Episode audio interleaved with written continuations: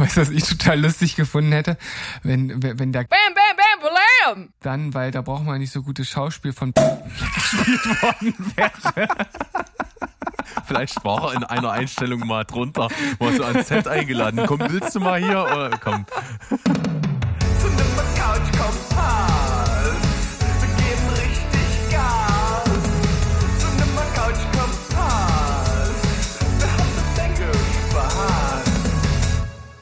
Hallo, ihr lieben Menschen da draußen. Hier sind wir wieder. Steven Spoilberg, euer liebster Film- und Serien-Podcast aus Leipzig mit einer neuen Folge Cinema Couch Kompass. Das heißt, ich, der Steven und auf der anderen Seite der Berg. Hallo, Berg.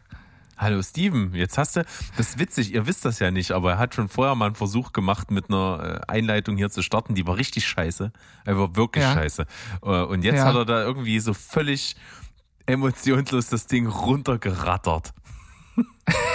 Fandest du, dass das jetzt emotionslos war? Me mega. Also richtig einfach nur hingekackt richtig und hingeschissen. Einfach, Wahnsinn. Und dann hast du mich auch noch mitten in meinem verschachtelten Satz unterbrochen, den ich nicht beenden konnte. Geil. Es ist, es ist praktisch genauso schlecht wie den Anfang, den wir nicht genommen haben. Aber das ist egal, äh, weil einen dritten Versuch starten wir jetzt nicht, da wehre ich mich gegen. Denn wir haben einiges vor uns. Wir wollen ja hier auch durchkommen. Äh, Berg, der hat wieder geschaut, was das Zeug hält. Ja, 19 Filme. Jungs und Mädels, ich sag's euch.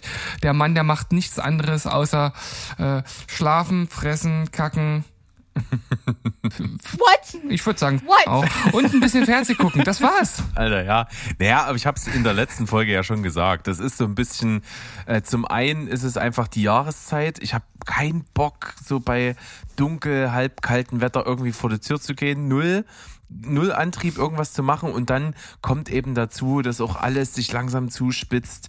Äh, das heißt, so, so wirklich unsinnig irgendwie draußen rumlaufen in größeren Menschenmassen ist auch Quatsch mit einem großen hm. C. Äh, von daher äh, fühle ich mich tatsächlich ganz wohl damit zu Hause zu sitzen, mich auf der Couch einzumummeln mit einem Heißgetränk meiner Wahl und dann einfach zu gucken. Und das macht Spaß, das ist schön. Na gut, kann ich auch ein Stück weit nachvollziehen, denn ähm, ich habe auch gar nicht so wenig geschaut, wie es jetzt den äh, Anschein macht, denn es sind äh, sieben Filme dabei, ähm, beziehungsweise ein Achter, den hatte ich schon in der Empfehlung der Woche. Aber ähm, ich habe ja auch gerade ein großes Serienprojekt am Start. Das ist wieder so ein bisschen Geheimniskrämerei und ich will nicht sagen, was das ist und so. Ähm, wenn ihr es wissen wollt, dann könnt ihr mal versuchen, Mo und Sandro zu bestechen. Den habe ich das nämlich schon erzählt. Äh, und ich habe es auch schon Berg gesagt, sie waren ähnlich äh, enttäuscht wie bei meinem äh, Sabrina Sabrina-Reveal äh, von vor ein paar Monaten. Mir hast du es äh, doch gar nicht spannend. verraten, oder? Was? Mir hast du es doch gar nicht verraten. Was habe ich, hab ich gesagt? Berg und Sandro? Nee, äh, du hast auch Berg auch, hast du jetzt gerade gesagt. Nee, aber, ach so. Ja, keine Ahnung, habe ich mich irgendwie äh, verplappert. Ähm, ich denke jetzt auch, dass sich das ist wahrscheinlich nicht aus den aus den Socken hauen wird, aber ich kann zumindest schon mal sagen, um hier diesen diesen Einstieg in den in das erste Segment der Folge einfach mal zu starten, ähm, dass ich die erste Staffel der Serie durch habe und ich find's äh, unglaublich unterhaltsam und wir waren auch so, also ich habe meiner Frau das vorgeschlagen und noch eine andere Serie und sie meint so zu beiden so, äh, hm, äh, nee. Und dann meinte ich so, nee, eine von den beiden gucken wir such aus. habe ich einfach einfach mal festgelegt. Ja, finde ich Und gut. dann hat sie die ausge und äh, wir haben die erste Folge geguckt und sie, sie war sofort äh, drin und hatte hatte Bock und ähm, das liegt vor allem an dem ähm, Hauptdarsteller äh, der Serie und das ist mein erster Hinweis. Der ist praktisch, äh, man kann sagen eigentlich nur durch die Serie ähm, erst erst ja, das war sein erstes richtig großes Ding. Der hat vorher auch äh, vor allem ein, zwei Serien gemacht, ähm, Filme äh, praktisch gar nicht. Gab wohl welche, aber die, die kennt keiner. Und ähm, erst durch die Serie ist er sozusagen überhaupt, überhaupt jemand geworden, sozusagen. Das ist mein erster Tipp. Na da. Nehme ich mit rein, vielleicht komme ich ja drauf. Mal gucken. Hm, das, also das, das wäre ein krasses Ding, wenn du das schaffen würdest. Jo. Mal sehen, vielleicht Ding. kommen ja noch ein paar mehr acht, Hinweise. Acht, ja, auf jeden Fall. 8,5 von 10 für die erste Staffel. Super. Äh, ich habe einfach mal hier am Anfang bloß wieder kurz abfrühstücken. Brooklyn 99, Staffel 5. Bis jetzt die beste. Hammer. Hat hm. mir super Spaß gemacht. Äh, auch schön, wie der überspannende Storybogen äh, weiter im Fokus bleibt und trotzdem halt jede Folge irgendwie für sich guckbar ist und mega lustig ist. Also die fünfte Staffel sind für mich eine klare 9,5 von 10. Macht übel Laune. Geil. Ich fand die auch richtig klasse, hat ein richtig schönes Ende auch gehabt, diese Staffel. Und äh, ich frage mich, ob sie jetzt mit der letzten Staffel, die ja ähm, schon abgedreht ist, aber die wir hier zumindest noch nicht im deutschen streamen äh, können, äh, ob die da nochmal anknüpfen können. Interessant. Hm. Welche ist jetzt die letzte, die acht? Nee. Nee? Die sechste. Die sechste ist schon die letzte? Ja, die, die jetzt. Hm, äh, wenn ich jetzt nicht völlig falsch liege, dann ja, ich kann gerne noch mal kurz gucken. Äh, es gibt von Brooklyn Nine-Nine ähm, Episoden. Es gibt acht Staffeln auf jeden Fall. Acht Staffeln, du hast recht. Ja. Na dann äh, ist die achte die letzte und die, aber die siebte. Ich glaube, die siebte ist auch noch nirgendwo verfügbar, so groß. Also ist ja egal jetzt, wo, wo sie verfügbar ist. Es gibt acht. Irgendwann werden wir da auch hinkommen und ich glaube auch, ja. es wird konstant einfach geil bleiben. Ich bin, ich bin überzeugt. Nicht, wie ich da jetzt so durcheinander gekommen bin. Irgendwie hatte ich schon so das Gefühl, dass ich, dass ich so kurz vorm Serienende stehe, aber da habe ich mich wohl vertan. Schade. Also nicht schade, gut. Ja, super gut. Das also dauert. das ist natürlich, ich glaube auch, die kann auch nicht mehr groß irgendwie verreißen, weil man liebt diese Figuren so sehr und das, das führt irgendwie dazu, dass du egal was diese Figuren machen, das irgendwie cool findest. Ja, ja, ja. Also hoffe ich auch. Sehr Aber Das war auch, das war sehr eloquent, oder? Ja, ich fand schlüssig, die, vor allen Dingen schlüssig. Äh, hat schlüssig nicht viel Raum, äh, nicht viel Angriffsfläche gebeten, äh, gegeben. Ja, und äh, ich fand auch die künstlerischen Pausen wertvoll. Ja, nee, die haben es Aber worauf ich eigentlich hinaus möchte, Jetzt habe ich so viele Pausen gemacht, dass ich vergessen habe, worauf ich hinaus möchte. Ich kann dir auf jeden ähm, Fall ah, sagen, genau. du hast eine Szene doch, doch, doch. aus Staffel 5 gerade damit nachgestellt. Es gibt nämlich so eine Szene in Staffel 5, wo Amy also Sargent wird.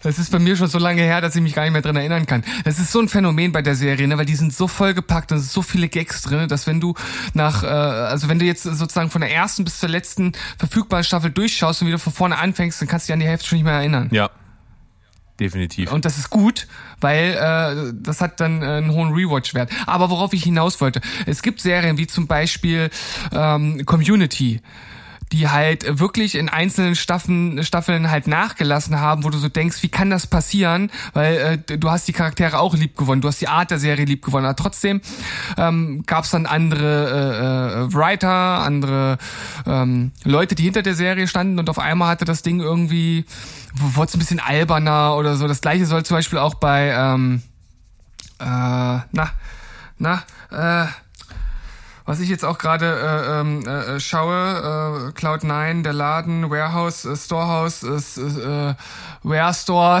verdammt, jetzt habe ich gleich alle Kombinationen durch. Was? Superstore. Superstore, so. Ähm, da soll das auch so sein, dass die letzte Staffel dann auf einmal so ein bisschen albern wird, also so noch alberner als die Serie sowieso schon ist. Ähm, ist dann interessant, wie sowas passieren kann. Aber wir verstricken uns hier in Diskussionen, äh, die eigentlich viel zu weit führen. Weißt du, ich habe vor der äh, Folge gesagt, äh, ich möchte bitte, dass, dass du dich wirklich bei einigen Dingen äh, kurz fest und ich möchte mich natürlich auch daran halten und ich halte mich jetzt schon nicht dran. Also okay. Ich dann wir geloben verletze, ab jetzt ich verletze meine eigene Maxime. Ab jetzt. Ja, jetzt. Ab jetzt. Gut. Also ab jetzt. Los. Geht los. Ähm, ich habe nur noch ein was. Wir hatten ja letzte Folge mit dem Mo. Oh, ein was. Oh, ist Felix schon wieder vom Stuhl gefallen. Ach du Scheiße, ey. Sorry. Ja, das, oh. Tut mir leid. Ähm, das, das, das, pass auf, pass auf, ganz kurz noch. Äh, das habe ich letztens äh, in der Familiengruppe, in unserer Signalfamiliengruppe mit ähm, meinen Schwiegereltern. Da meinte meine Frau so, äh, ja, jetzt äh, schreib dir mal das und das. Da, ne, ist jetzt egal, um was es geht. Und sie meinte, und dann schreibst du aber, äh, äh, ich habe noch ein was. Weil das ist halt so ein Ding, das, das, das, diese, dieses grammatikalische Gebilde gibt's halt nur im Osten. Das gibt's in meiner Heimat nicht. Wenn die das lesen, dann denken die, äh, keine Ahnung, Autovervollständigung hat's wieder verkackt oder so. ähm, das war dann ganz lustig. Aber gut, erzähl weiter, erzähl mir von deinem ein was. Genau, also wir hatten mit Mo drüber gesprochen, über ein paar Bond-Filme, die ich geguckt habe und ich habe im gleichen Zug ja auch da gesagt, ich guck noch ähm, Spectre Habe ich gemacht. Ist tatsächlich qualitativ ein ganz guter Film, hat gute Action-Szenen, macht eigentlich insgesamt Spaß, ist aber vollkommen vergessenswert, wie ich finde. Er wirkt irgendwie so ein bisschen dazwischen gekleistert vor jetzt dem letzten Keine Zeit zu sterben und nach dem sehr, sehr starken Skyfall sowieso schwierig, einfach da weiterzumachen. Hm. Deswegen äh, könnte ich dir nicht mal die Story wiedergeben. Ich habe sie zum zweiten Mal vergessen. Egal. Macht nichts. 7,5 von 10. Ja, und ich vervollständige dieses erste Segment noch mit äh, Train to Busan, äh, to Busan. ähm, Der falsche Versprecher ist wahr, wahr dabei. ja, du hast Busen er hat gesagt. Busen, er hat Busen gesagt. Ähm, ein Zombie-Film, der wirklich gut ist, der dem Ganzen irgendwie nochmal eine neue Facette zu, hinzufügen konnte, der ein richtig schönes Pacing hat, ähm, auch ein gutes Acting, ähm, was bei südkoreanischen Filmen manchmal auch so, so ein Knackpunkt sein kann. Ähm, hier total spannend, dass ich halt den Hauptdarsteller direkt aus Squid Game erkannt habe, was ich erst vor kurzem geguckt habe, wo er der ähm, den Recruiter gespielt hat, der die Leute in der U-Bahn äh, mit diesem Papierspiel dort ähm, rekrutiert. Ähm, und den fand ich hier klasse. Also der hat das richtig gut gemacht und es gibt auch richtig schöne blutige Szenen, ohne dass das irgendwie überstrapaziert wird. Also das hat ein richtig schönes Level, ähm, hat ein gutes Ende, es hat mir gut gefallen. Das ist ein wirklich, wirklich heraus herausragend nicht, aber ein wirklich sehr guter Zombie-Film. Absolut. Gut, na dann gehen wir in den Hauptblock und wie immer geht es von schlecht nach gut. Ich habe die große Ankündigung gemacht. Heute ist bei mir eine 0 von 10 dabei und eine 10 von 10. Die 0 von 10 hast du sehr, sehr lapidar in der letzten Folge dann, als ich das schön teasern wollte, schon rausgehauen. Viele haben es schon wieder vergessen gehabt. Gut, egal. Bei mir ist es der Film Benedetta von Paul Verhoeven. Ähm, ich kann mit dem, was er da gemacht hat, absolut nichts anfangen. Ich finde es von vorne bis hinten Schrott. Die Geschichte über ein junges Mädchen, was ins Kloster geht und dann irgendwann so mit Mitte 20 dort irgendwelche Jesus-Visionen kriegt äh, und dadurch dort in diesem Kloster Macht bekommt, die dann missbraucht und dann auch noch eine lesbische Beziehung mit so einer Novizin anfängt. Und das ist alles für mich der pure Cringe. Ich fand's schlimm, ich fand's peinlich und kann diesen Film auf gar keinen Fall empfehlen. Also da gibt's definitiv verdient eine 0 von 10. Äh, ja, äh, damit holst du mich halt auch überhaupt gar nicht ab und ich muss noch mal ganz kurz zu meiner Verteidigung sagen, auch wenn ich das letzte Folge schon ge gespoilert habe, ich habe das äh, gemacht, weil äh, ich eigentlich so im Gefühl habe, dass die Leute einfach deinen Verriss aus der regulären Folge noch richtig schön im Ohr haben, weil du hast ja schon äh, richtig drauf rumgehackt, deswegen dachte ich, das ist jetzt gar nicht so ein großes Ding. Ähm, das zu der Sache, ähm, aber es ist halt, auch wenn es ja letzten Endes ein sehr äh, kirchenkritischer Film ist, wie du äh, mir ja, ja äh, gesagt hast, interessiert er mich trotzdem halt nicht, ähm, weil ich tatsächlich so diese kirchlichen Themen oder ähm, biblische, religiöse Figuren mag ich halt eher so im, im, im Fantasy-Setting eher. Also so wie bei Preacher oder sowas, wo das Ganze so ein bisschen einfach genutzt wird, um daraus halt eine, eine gute, ansprechende Fantasy-Story zu machen oder sowas. Ähm, ich finde, dass, dass das bietet ja viel. Also in der in der Bibel gibt's ja, wenn man das jetzt so äh, rein objektiv betrachtet, ja durchaus auch auch guten Stoff inhaltlich ja. so, ne? Oder Sachen die man verwursten kann. Ne, das ist das ist ja ein richtig schön geschriebener Roman diese Bibel ja? Meinst und, du ein schön geschriebener Roman? Möchtest du das widerrufen? Nein auf gar keinen Fall. Das ist das was ich darüber denke ähm, und das kann man natürlich äh, hervorragend nutzen äh, um daraus äh, schöne Serien und Filme zu machen. Aber wenn das dann in so einem ich sag mal realistischen Kontext sich bewegt und auch noch so historisch angehaucht auch, das kann ich damit überhaupt nichts anfangen. Und du beschreibst es halt auch schon so, wie ich sage, nee. Grau. Da, das Sam. meide ich wie der Teufel das Weihwasser. Ja, das passt hier sehr, sehr schön, diese Floskel. Finde ich gut. Dann geht's bei mir gleich beschissen weiter. Ähm, hatte ich in der letzten Folge als Gurke der Woche der Film Eiffel in Love, die Geschichte über den Erbauer des Eiffelturms in Paris. Alter Schnarch, ist das langweilig. Und die wussten, dass es langweilig ist und haben dann halt so eine äh, Liebesgeschichte drumherum noch mit ausgeschmückt, die auch nicht viel besser war. Mehr als 0815 war sie nicht. Deswegen insgesamt ein völlig langweiliger Historienfilm mit vier von zehn braucht das kein Mensch. Eiffel in ah. Love. Aber immerhin, wenn auch rein mathematisch natürlich äh, völlig unkorrekt, äh, immerhin äh, viermal besser als äh, Schieb mir die Maria rein. Gut, dass du das, Das nochmal wiederholt hast. Ja, ja.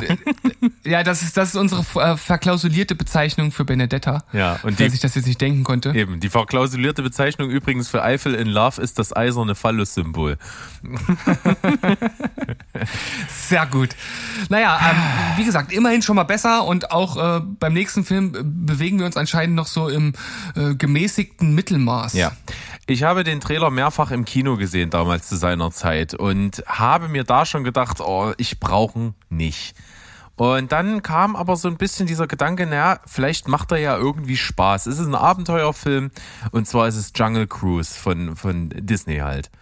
Und ich muss sagen, mir hat er nicht so richtig gefallen. Ich fand ihn sehr mittelmäßig, er hat ein paar lustige Stellen, aber das war's dann auch. Ich finde, er ist zugeschissen mit CGI. Es ist ganz schlimm. Also es sieht aus wie ein einziger Greenscreen-Film. Ist er wahrscheinlich auch.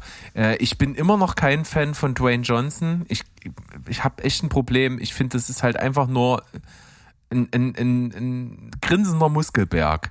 Also viel mehr kann der halt nicht. Also Schauspielern kann er nicht. Das, das muss ich ehrlich sagen. Ich finde nicht so toll. Dafür war Emily Blunt ganz cool, ist aber auch so ein bisschen so ein Prototyp von so einer, von so einer emanzipierten, selbst ist die Frau irgendwie so. Insgesamt kann ich dir nicht mal die Geschichte erzählen, die fahren da irgendwo auf dem Amazonas rum, um irgendeinen, irgendeinen Baum zu finden, der irgendwie Heilkräfte hat oder so ein Käse. Ist Quatsch. ähm, ist keinesfalls das, als was es mal beworben wurde, hier so, äh, so im Stile von Fluch der Karibik und so, da kommt es halt bei Weitem nicht ran. Deswegen kriegt Jungle Cruise von mir nur eine 5,5 von 10. Ja gut, es ist ein Disney-Film, es ist so ein typischer Blockbuster. Ähm, auch wenn ich mit Dwayne äh, The Rock Johnson ein bisschen mehr anfangen kann als du, es interessiert mich der Film halt null.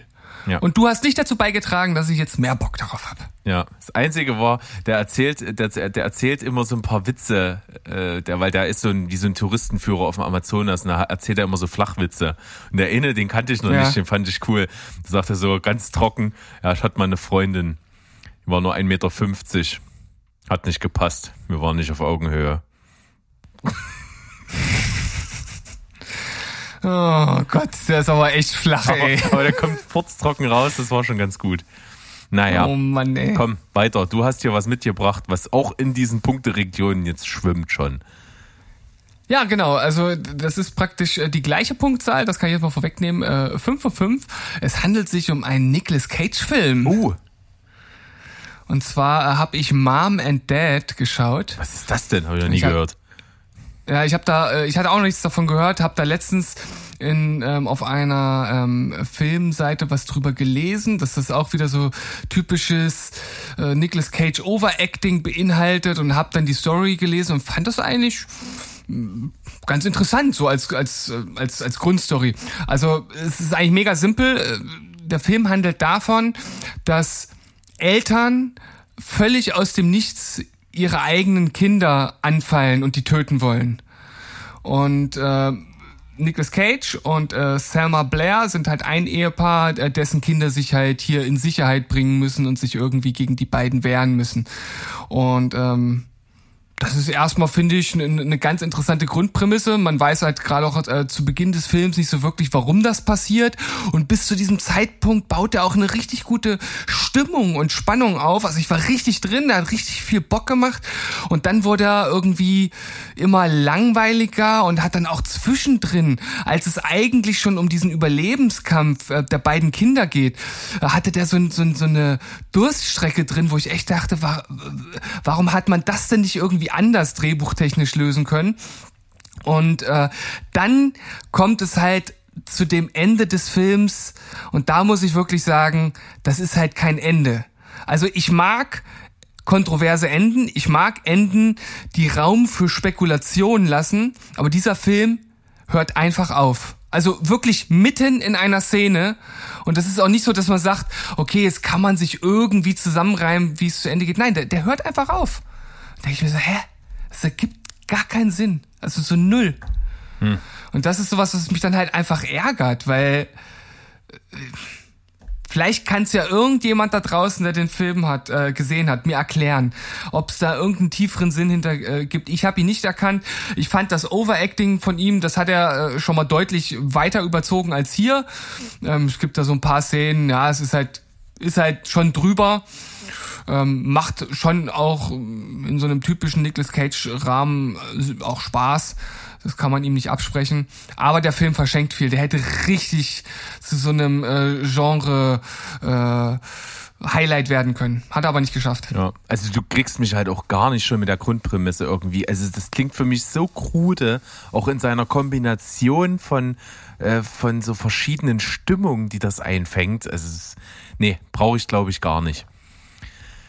Schnell weiter mit dem nächsten, würde ich sagen. Bei mir geht es nämlich weiter. Ich habe immer noch dasselbe Level hier, habe eine Serienstaffel geschaut. Und zwar habe ich eigentlich gedacht, naja gut, kannst du vielleicht nicht viel falsch machen, aber im Endeffekt ist es doch eine ganz typische Netflix-Serie gewesen. Ähm, das heißt, gut gemacht, aber irgendwie fade. Und ich rede von der ersten Staffel Clickbait. Ähm, mhm. Ich fand es, wie gesagt, so ganz okay. Es sieht gut aus. Es hat so ein so einen schönen Look, wenn der auch gleich so aussieht wie alle anderen möglichen Netflix-Sachen, die man so kennt.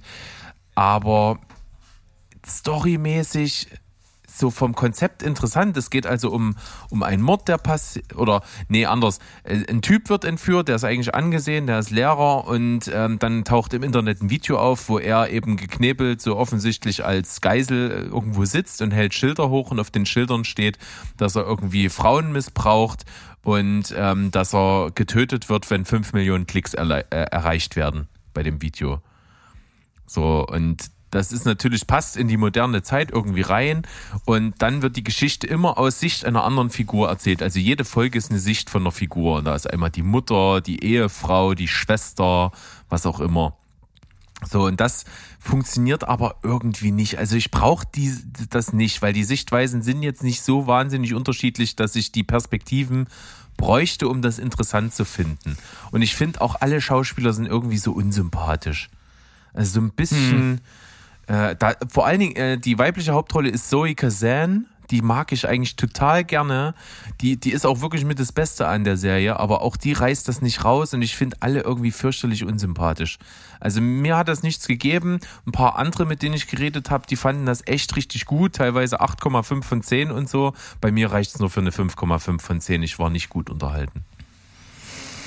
Hat mich schon vorher nicht interessiert, interessiert mich jetzt äh, nicht mehr nicht weniger. Von daher abgehakt und auf die Restrampe verfrachtet. Yes, dann geht's bei dir weiter einfach. Ja, äh, hier kannst du damit einsteigen, lieber Berg.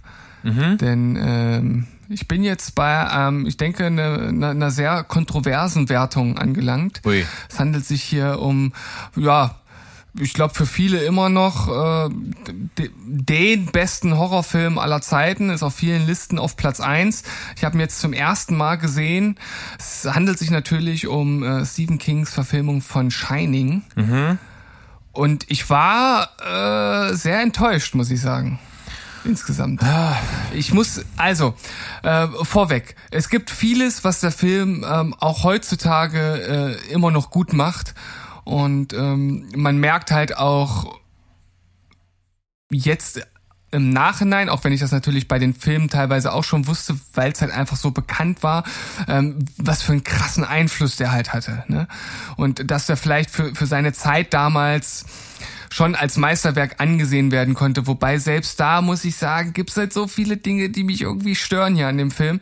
Aber gut, ich war, ich war ja gerade bei den guten Sachen. Also zum einen, und das hatten wir ja auch schon im, ähm, im Gespräch untereinander gesagt, ähm, die Kamerafahrten durch die Gänge ähm, hinter diesem äh, ähm, äh, Catcar und alles. Das ist alles richtig geil gemacht und vor allem, wenn man bedenkt, dass der Film jetzt über 40 Jahre alt ist, sieht auch heute immer noch wirklich hervorragend aus. Weil das ja äh, vor allen Dingen, finde ich, auch das, diesen, ähm, weil das hat auch, glaube ich, Sandro gesagt, es geht ja in, in Shining eigentlich selber gar nicht um das Shining, da ist ja eher die Fortsetzung, hm. das, äh, das Ding, sondern es geht eigentlich ja um das Overlook Hotel und dass dieses Hotel, wo er da eingesperrt ist, so, so, ein, so ein eigenes Wesen hat. Und da finde ich dadurch, äh, durch die super Kameraarbeit kommt das total zur Geltung, als hätte das, als würdest du die Figuren im Film aus Sicht des Hauses sehen. Das finde ich halt geil. Hm. Ja, okay, das kann ich auf jeden Fall auch nachvollziehen. Ich finde es natürlich trotzdem irgendwie äh, spannend, dass halt das Shining an sich irgendwie in dem Film nur eine untergeordnete Rolle spielt. Finde ich schon irgendwie ein bisschen komisch, weil der Film halt einfach Shining heißt. Ähm, aber gut, das ist jetzt irgendwie so ein bisschen äh, Wortglauberei und ob das am Ende ähm, was vom eigentlichen Film irgendwie ausmacht oder da Einfluss hat, das äh, sei mal dahingestellt. Ähm, aber ich war ja immer noch dabei, äh, was ich gut finde. Und zwar ähm, fand ich natürlich auch äh, das Schauspiel von Jack Nicholson äh, immer noch ziemlich gut. Wobei ich sagen muss, ich, ich fand halt schon von Anfang an, dass er wirkt, als wenn er einen an der Klatsche hätte. ja, also da musste also, der, er, mu ne, er musste äh, nicht erst dem Wahnsinn verfallen. Ja, ja, und, und das ist ja eigentlich das, was der Film herausarbeiten möchte. Und ich finde, wenn du schon von Anfang an denkst, also irgendwas stimmt mit diesem Typen nicht, äh, der, der ist nicht ganz taco, dann ähm, ist natürlich dieser Wandel nicht, nicht ganz so krass. Das ist so ein bisschen, wo ich sage, ja, weiß ich nicht, ich wüsste jetzt auch nicht, äh, wie man es dann hätte anders machen müssen, ob er äh, das äh, hätte anders spielen müssen, ob es vielleicht jemand anders äh, da besser gemacht hätte, so im Sinne von noch krasser die Extreme aufzuzeigen. Das sei jetzt auch mal dahingestellt. Ähm, aber das ist mir auf jeden Fall ähm, aufgefallen. Äh, und dann fand ich halt das Schauspiel von, von ihr, von seiner Frau, das war so grausam. Es gab wirklich Szenen, wo ich dachte, Alter, das ist so schlecht wie in einer Soap Opera. wirklich wird einfach sekundenlang auf ihr Gesicht äh, gefilmt und ne, ne, ne, ne, ne, ne. Das war grausam, wirklich grausam. Ja, gilt als eine der schlechtesten Schauspielleistungen ever. Ja. Von und, äh, aber, Shelley das, Duval. Das, ab, aber, aber wie geht denn das dann bitte schön mit einem Meisterwerk einher? Das funktioniert doch nicht. Ja. Meister, bei einem Meisterwerk muss für mich alles passen, sonst ist es halt kein Meisterwerk. Und ich weiß auch nicht, ob das irgendwie den Charme des Films irgendwie unterstreichen soll oder für einige Leute unterstreicht. Also bei mir hat es das nicht geschafft. Ähm, ich fand, äh, ja, ich fand ihre Leistung unterirdisch und ich fand, und das ist das größte Manko des Films, er hat mich zu keinem, und ich übertreibe nicht, zu keinem Zeitpunkt habe ich mich gegruselt. Null. Und wenn das halt ein Horrorfilm nicht schafft, ist es halt kein Horrorfilm. Ich finde halt, es ist eher ein Psychothriller. Ja. Also Horror kann ich da auch nicht mitgehen, da gebe ich dir recht. Es gibt so, so, so, zwei, drei Szenen, die sind so etwas übernatürlich, da könnte man von Horror reden in gewisser Weise. Äh, Stichwort äh, Frau im Bad und Stichwort ähm, äh, Blutfontäne aus Fahrstuhl. Das sind schon so eher Horrorszenen, aber insgesamt ist es schon eher die Psychoschiene, die hier bedient wird. Ja, aber ich hatte, ich finde, die Atmosphäre an sich war schon nicht schlecht. Aber es war für mich keine beklemmende Atmosphäre. Also nichts, was mich irgendwie eingeschnürt hätte. Und egal, ob wir jetzt über einen Horror oder über einen Psychofilm sprechen, da muss mehr kommen für mich. Hm. Also ich kann dir auf jeden Fall. Und ich fand das, ich, noch, noch eine Sache.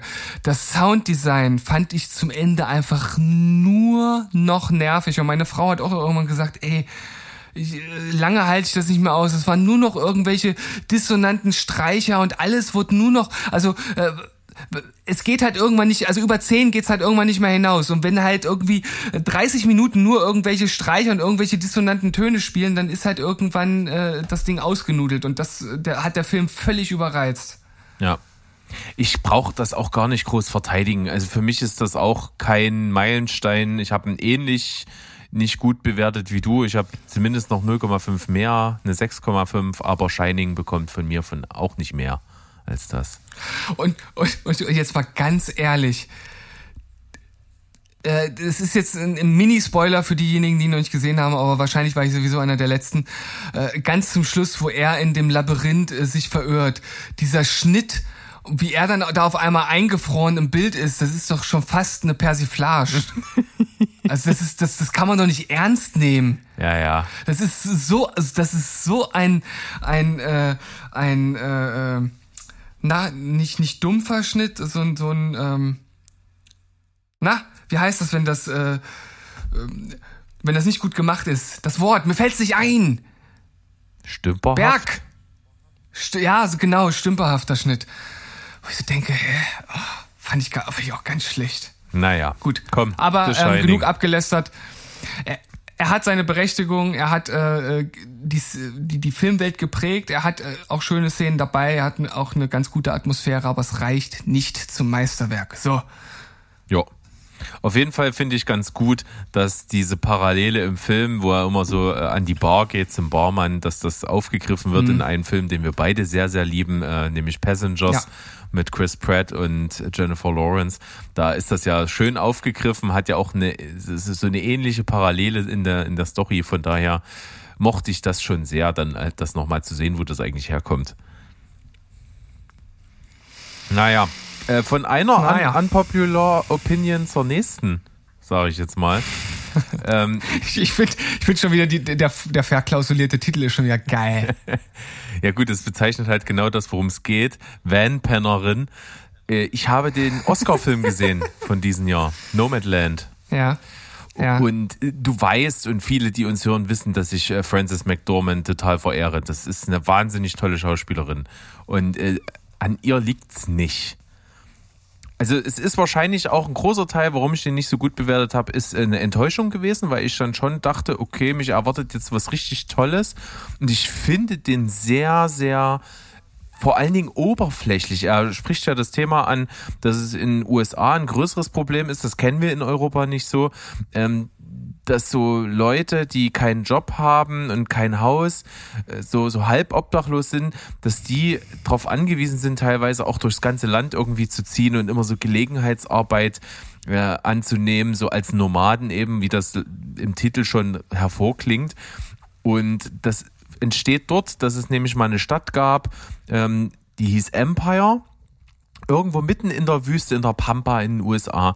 Und die, es war eine Retortenstadt, die im, im Prinzip nur entstanden ist, weil dort ein Gipswerk oder sowas entstanden ist. Und als dann der Gipsabsatz nicht mehr gegeben war, haben sie das Werk dicht gemacht und da ist äh, kein Grund mehr in der Gegend dort zu leben, weil es gibt dort keinen anderen Job. Deswegen ist die Stadt gestorben und wurde sogar offiziell aufgelöst, also die Postleitzahl gelöscht und die Stadt gibt's nicht mehr. Und die hat dort gelebt und ihr Mann ist mittlerweile verstorben und sie zieht halt so, so heimatlos nur noch durch die USA, im Prinzip als Opfer der der äh, Jahreszeiten, weil dort kann sie nicht lange bleiben, weil dann wird es irgendwann zu kalt, um dort im Van zu übernachten. Also muss sie dann immer in wärmere Gegenden fahren und so. Es ist so dieses Nomadenleben mit Gelegenheitsarbeit und das ist irgendwie natürlich als Europäer nicht so gut nachvollziehbar. Weil in, in der Form gibt es das Problem hier einfach nicht, weil das Land nicht so riesig und breit ist. Weil es gibt immer irgendwo im Umkreis von nicht so weit Zivilisation, was man dort manchmal als Problem hat. Ne? Dort gibt es manchmal einfach, da kannst du den ganzen Tag mit einem Auto fahren und siehst nicht eine größere Stadt. So, mhm. also das ist da halt schon einfach ein Problem, weil das Land so riesig ist. Und deswegen kennen wir das hier nicht so. Und auf der anderen Seite wird dieses Leben im Film ein bisschen für meine Begriffe naiv romantisiert also der Film hat halt überhaupt keine Haltung dazu. Also es kommt nicht mal so ein, so ein richtig kritischer Ton oder sowas durch, äh, weil auch die Hauptfigur eben gespielt von Frances McDormand sich so, ja, die, die möchte dieses Leben unbedingt. Also die hat sogar die Gelegenheit, da rauszukommen und, und die wählt trotzdem dieses Leben. Und du erkennst nicht mal so richtig, warum. Also deswegen finde ich, dass der Film schon äh, in gewisser Weise sehr oberflächlich ist und wie gesagt, einfach dieses Leben auch romantisiert. Da wird dann so gezeigt, dass die, ja, dann parkt sie halt eben an irgendeinem so malerischen Canyon mit ihrem Van und setzt sich dann eben abends mit, mit einer, mit einem Dosenbier und einem Klappstuhl irgendwie und guckt da in die Weite. Aber das will der Film mir doch nicht verkaufen als es Nonplusultra. Also es gibt doch auch noch was anderes. Also, hm. ich weiß nicht, ich konnte damit nicht so viel anfangen und ja, und Punkt mehr kann der Film mir nicht geben. Was er ist, er ist fantastisch gefilmt. Es sind super, super hm. tolle Bilder, absolutes High-Class-Level gibt's nichts und die Bilder sind auch noch sehr, sehr stimmungsvoll mit Klaviermusik untermalt und während des Films dachte ich mir so, hat aber einer bei ziemlich beste Freunde geklaut und dann gucke ich, ist derselbe Komponist. War schon witzig. Ja, hat, er, hat er bei sich selbst geklaut, das ist in Ordnung. Hat er, aber man muss halt auch sagen, ne, zwischen, zwischen markanten, einen markanten Stil haben und alles bei sich selber recyceln, ist auch ein schmaler Grad. Naja, Ja, das stimmt. egal. Auf jeden Fall wunderschöne Musik äh, zu wunderschönen Bildern. Das Jahr äh, eine tolle Frances McDormand, die aber einfach auch mich nicht tief in die Figur blicken lässt, muss ich einfach mal zugeben.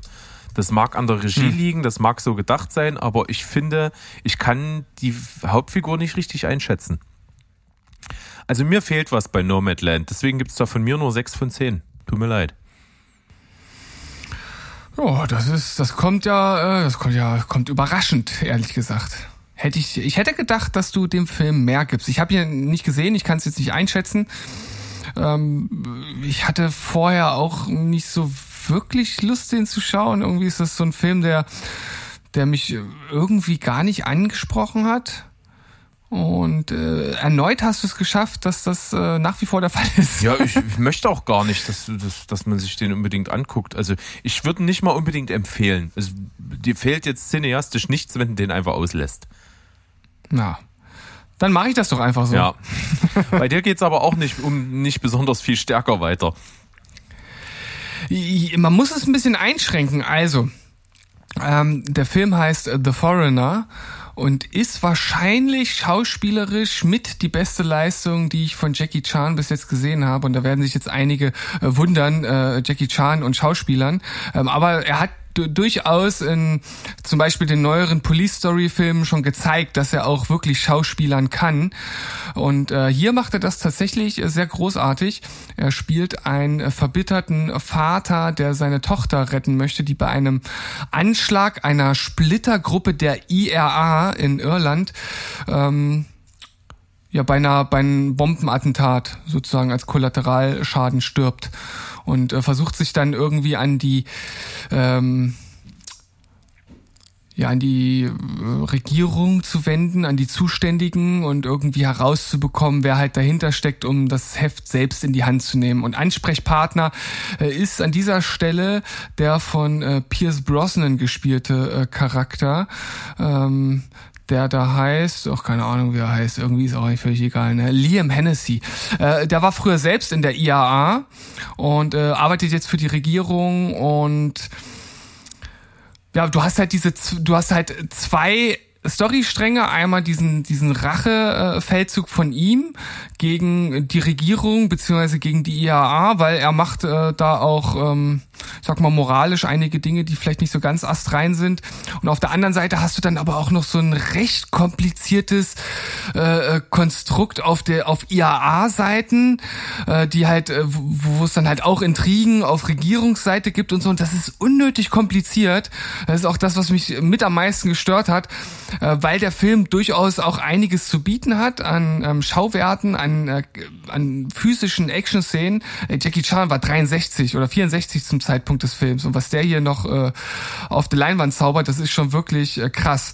Ähm, und das wird dann so verkompliziert mit so einer äh, völlig in sich verschachtelten äh, Story. Und hier hat da wieder einer betrogen und hier der und da hier. Und das äh, hat mich dann irgendwann so ein bisschen verloren. Und das fand ich sehr schade, weil wie gesagt, Jackie Chan macht's gut, Pierce Brosnan macht's äh, auch äh, ziemlich solide. Und er hat ein paar ganz gute Action-Szenen. Und von daher ist er mit ja 6,5 eigentlich ganz gut bedient. Hätte deutlich mehr sein können. Schade. The Foreigner, 6,5 bei dir. Ich find's ganz schwierig, immer einen Film mit so ganz groß ausgeholten ähm, Verschwörungen, die bis in die Regierungskreise gehen, mit so Komplottbildung und so. Das finde ich ganz kompliziert im Film. Das, das muss richtig gut gemacht sein, dass das bei mir zündet. Ja, ich, ich, ich muss halt sagen, wenn es ähm, immer so auf diese Politschiene geht und da ähm, da wieder hier der und die Splittergruppe hat da und dann hat der das gemacht und der war früher mal dabei und jetzt ist er draußen und jetzt fällt er dem in den Rücken. Ich kann dann irgendwann nicht mehr folgen. Das ist mir äh, Dann tu mir den irgendwie- Gefallen, guck niemals Bube, äh, Bu äh, nee, Dame König als Spion mit, mit Gary Ja, Oldman. ja, genau sowas. Furch, fürchterlich kompliziert. Ka keine Ahnung, was, Ja. wer da wen in, äh, bescheißt. Null. Egal. Ist ein anderes Thema. Ist heute nicht Thema bei uns. Geht einfach bei mir jetzt weiter und ich komme jetzt mal zu einer kleinen Neuerung, die ich gemacht habe. Ich werde versuchen, bei äh, deutschen Filmtiteln, die richtig verunglückt sind, was ja öfter mal der Fall ist, einfach dir zuallererst mal den Originaltitel zu nennen, damit du nicht gleich abschaltest. ist das was. Na gut. Ja, mach mal. Okay, der nächste Film heißt also im Original It's Complicated, äh, was ziemlich simpel für die Handlung steht. Es geht um das äh, ehemalige Ehepaar, die haben mehrere Jahre zusammen äh, eine Ehe geführt, und zwar Meryl Streep und Alec Baldwin. Und mittlerweile schon ewig geschieden. Er ist schon mit einer, er hat sie verlassen für eine wesentlich jüngere und ist mit ihr sogar verheiratet, hat mit ihr auch, nee, hat mit ihr einen Sohn oder ist der Sohn nicht von ihm? Bin ich mir jetzt nicht sicher, ist auch egal. Auf jeden Fall kommt es zu der Situation, dass die sich aber, weil sie gemeinsame Kinder haben, trotzdem immer mal sehen, sind auch mittlerweile gut befreundet. Und irgendwie kommt es dazu, dass sie irgendwie eines Abends im Bett landen. So aus alter Verbundenheit heraus. Und seitdem führen sie miteinander dann noch eine, wieder eine Affäre. Und das ist irgendwie cool, weil es tolle Schauspieler sind. Alec Baldwin ist cool. Meryl Streep sowieso, die, die Königin aller Schauspielerinnen. Und da macht das Spaß. Das ist sehr, sehr, ein sehr, sehr guter Humor, geht nicht unter die Gürtellinie, macht einfach Spaß, hat Niveau, ist cool gefilmt mit sympathischen Leuten, kann man machen. Von daher gibt der deutsche Titel, wenn Liebe so einfach wäre, 6,5 von 10. Hm. Kann man machen. Wer Alec Baldwin mag, go for, go for it. Ich, ich wollte gerade sagen, Alec Baldwin ist hier natürlich durchaus ein Argument, weil ich ihn tatsächlich einfach super sympathisch finde. Steve Martin spielt äh, auch mit. Ja, das, das macht's, das macht's auch tatsächlich noch besser. Aber es ist halt so ein Filmgenre, dass ich mir eigentlich nicht gewählt anschaue. Also ich setze mich nicht hin und sage, okay, ich möchte jetzt irgendwie so eine romantische Komödie gucken und und und, und klick den Film an und und guck mir, das das, das mache ich eigentlich nicht. Es ist eher so, der läuft mal nebenbei im Fernsehen und dann finde ich ihn vielleicht ganz gut. Das ist so eine Art von Film ist das für mich. Dann hoffen wir mal, dass er mal im Fernsehen kommt und du ihn nebenbei an einem regnerischen Sonntagnachmittag gucken kannst. ja, vielleicht ist das ja irgendwann so. Naja, weiter geht's bei dir. Ja, ich habe einen Film von John Hu Bong gesehen. Mhm. Einer seiner ersten, The Host. The Host. Ein, ein Monsterfilm und ich muss sagen, dieser Film macht gleich etwas für mich persönlich total richtig. Oder was heißt richtig? Es gibt so äh, Monsterfilme, die ziehen ihre Spannung daraus, dass man das Monster praktisch den ganzen Film lang nicht sieht, bis es irgendwann äh, endlich erscheint und man es in seiner Gänze betrachten kann. Äh, das funktioniert bei einigen Filmen auch recht gut. Zum Beispiel das Relikt ist ja so ein, äh, ich würde schon sagen, fast, fast so ein trashiger B-Movie-Monsterfilm. Ähm, Ende der 90er, glaube ich. Ja, ich glaube. Ähm, da hat das gut funktioniert. Da siehst du fast den ganzen Film das Monster nicht und dann irgendwann wird's äh, gezeigt und dann ist geil. Und hier ist das exakte Gegenteil. Du hast gleich äh, in der ersten Viertelstunde eine riesen Action-Szene, wo das Monster halt in seiner Gänze gezeigt wird. Also wirklich äh, nicht irgendwie aus, aus komischen Winkeln oder so. Du siehst es halt einfach direkt äh, aus allen möglichen Winkeln, äh, wie es halt so eine so eine Promenade am Kanal da mehr oder minder auseinander nimmt. Und das ist ziemlich geil. Also das CGI ist nicht immer gut. Ähm, der Film ist von 2007, 2006.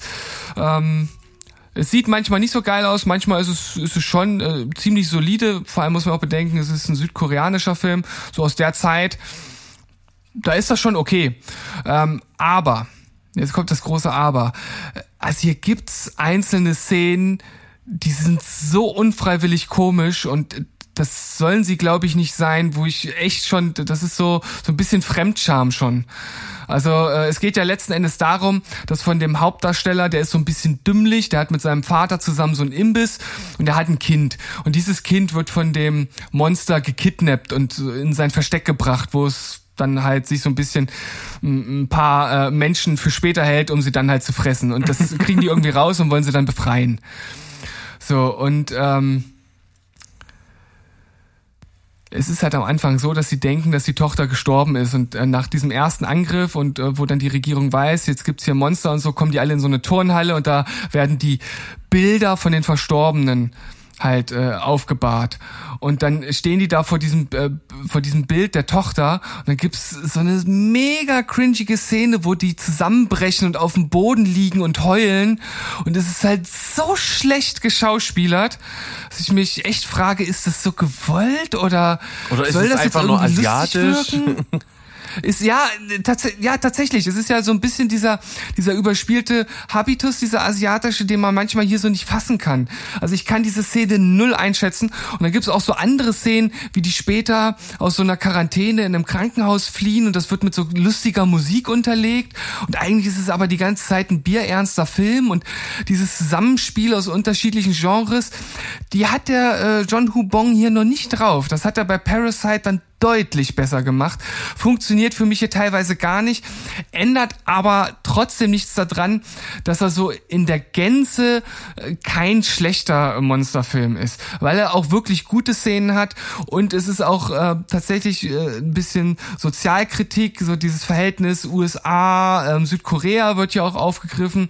Da gibt's auch sehr kritische Untertöne, das baut der Film dann auch wieder ganz gut mit ein, aber insgesamt will der irgendwie zu viel packt zu viel rein und ah, du hältst nee, dich auch schon zu lange damit wieder auf, auf jeden Fall.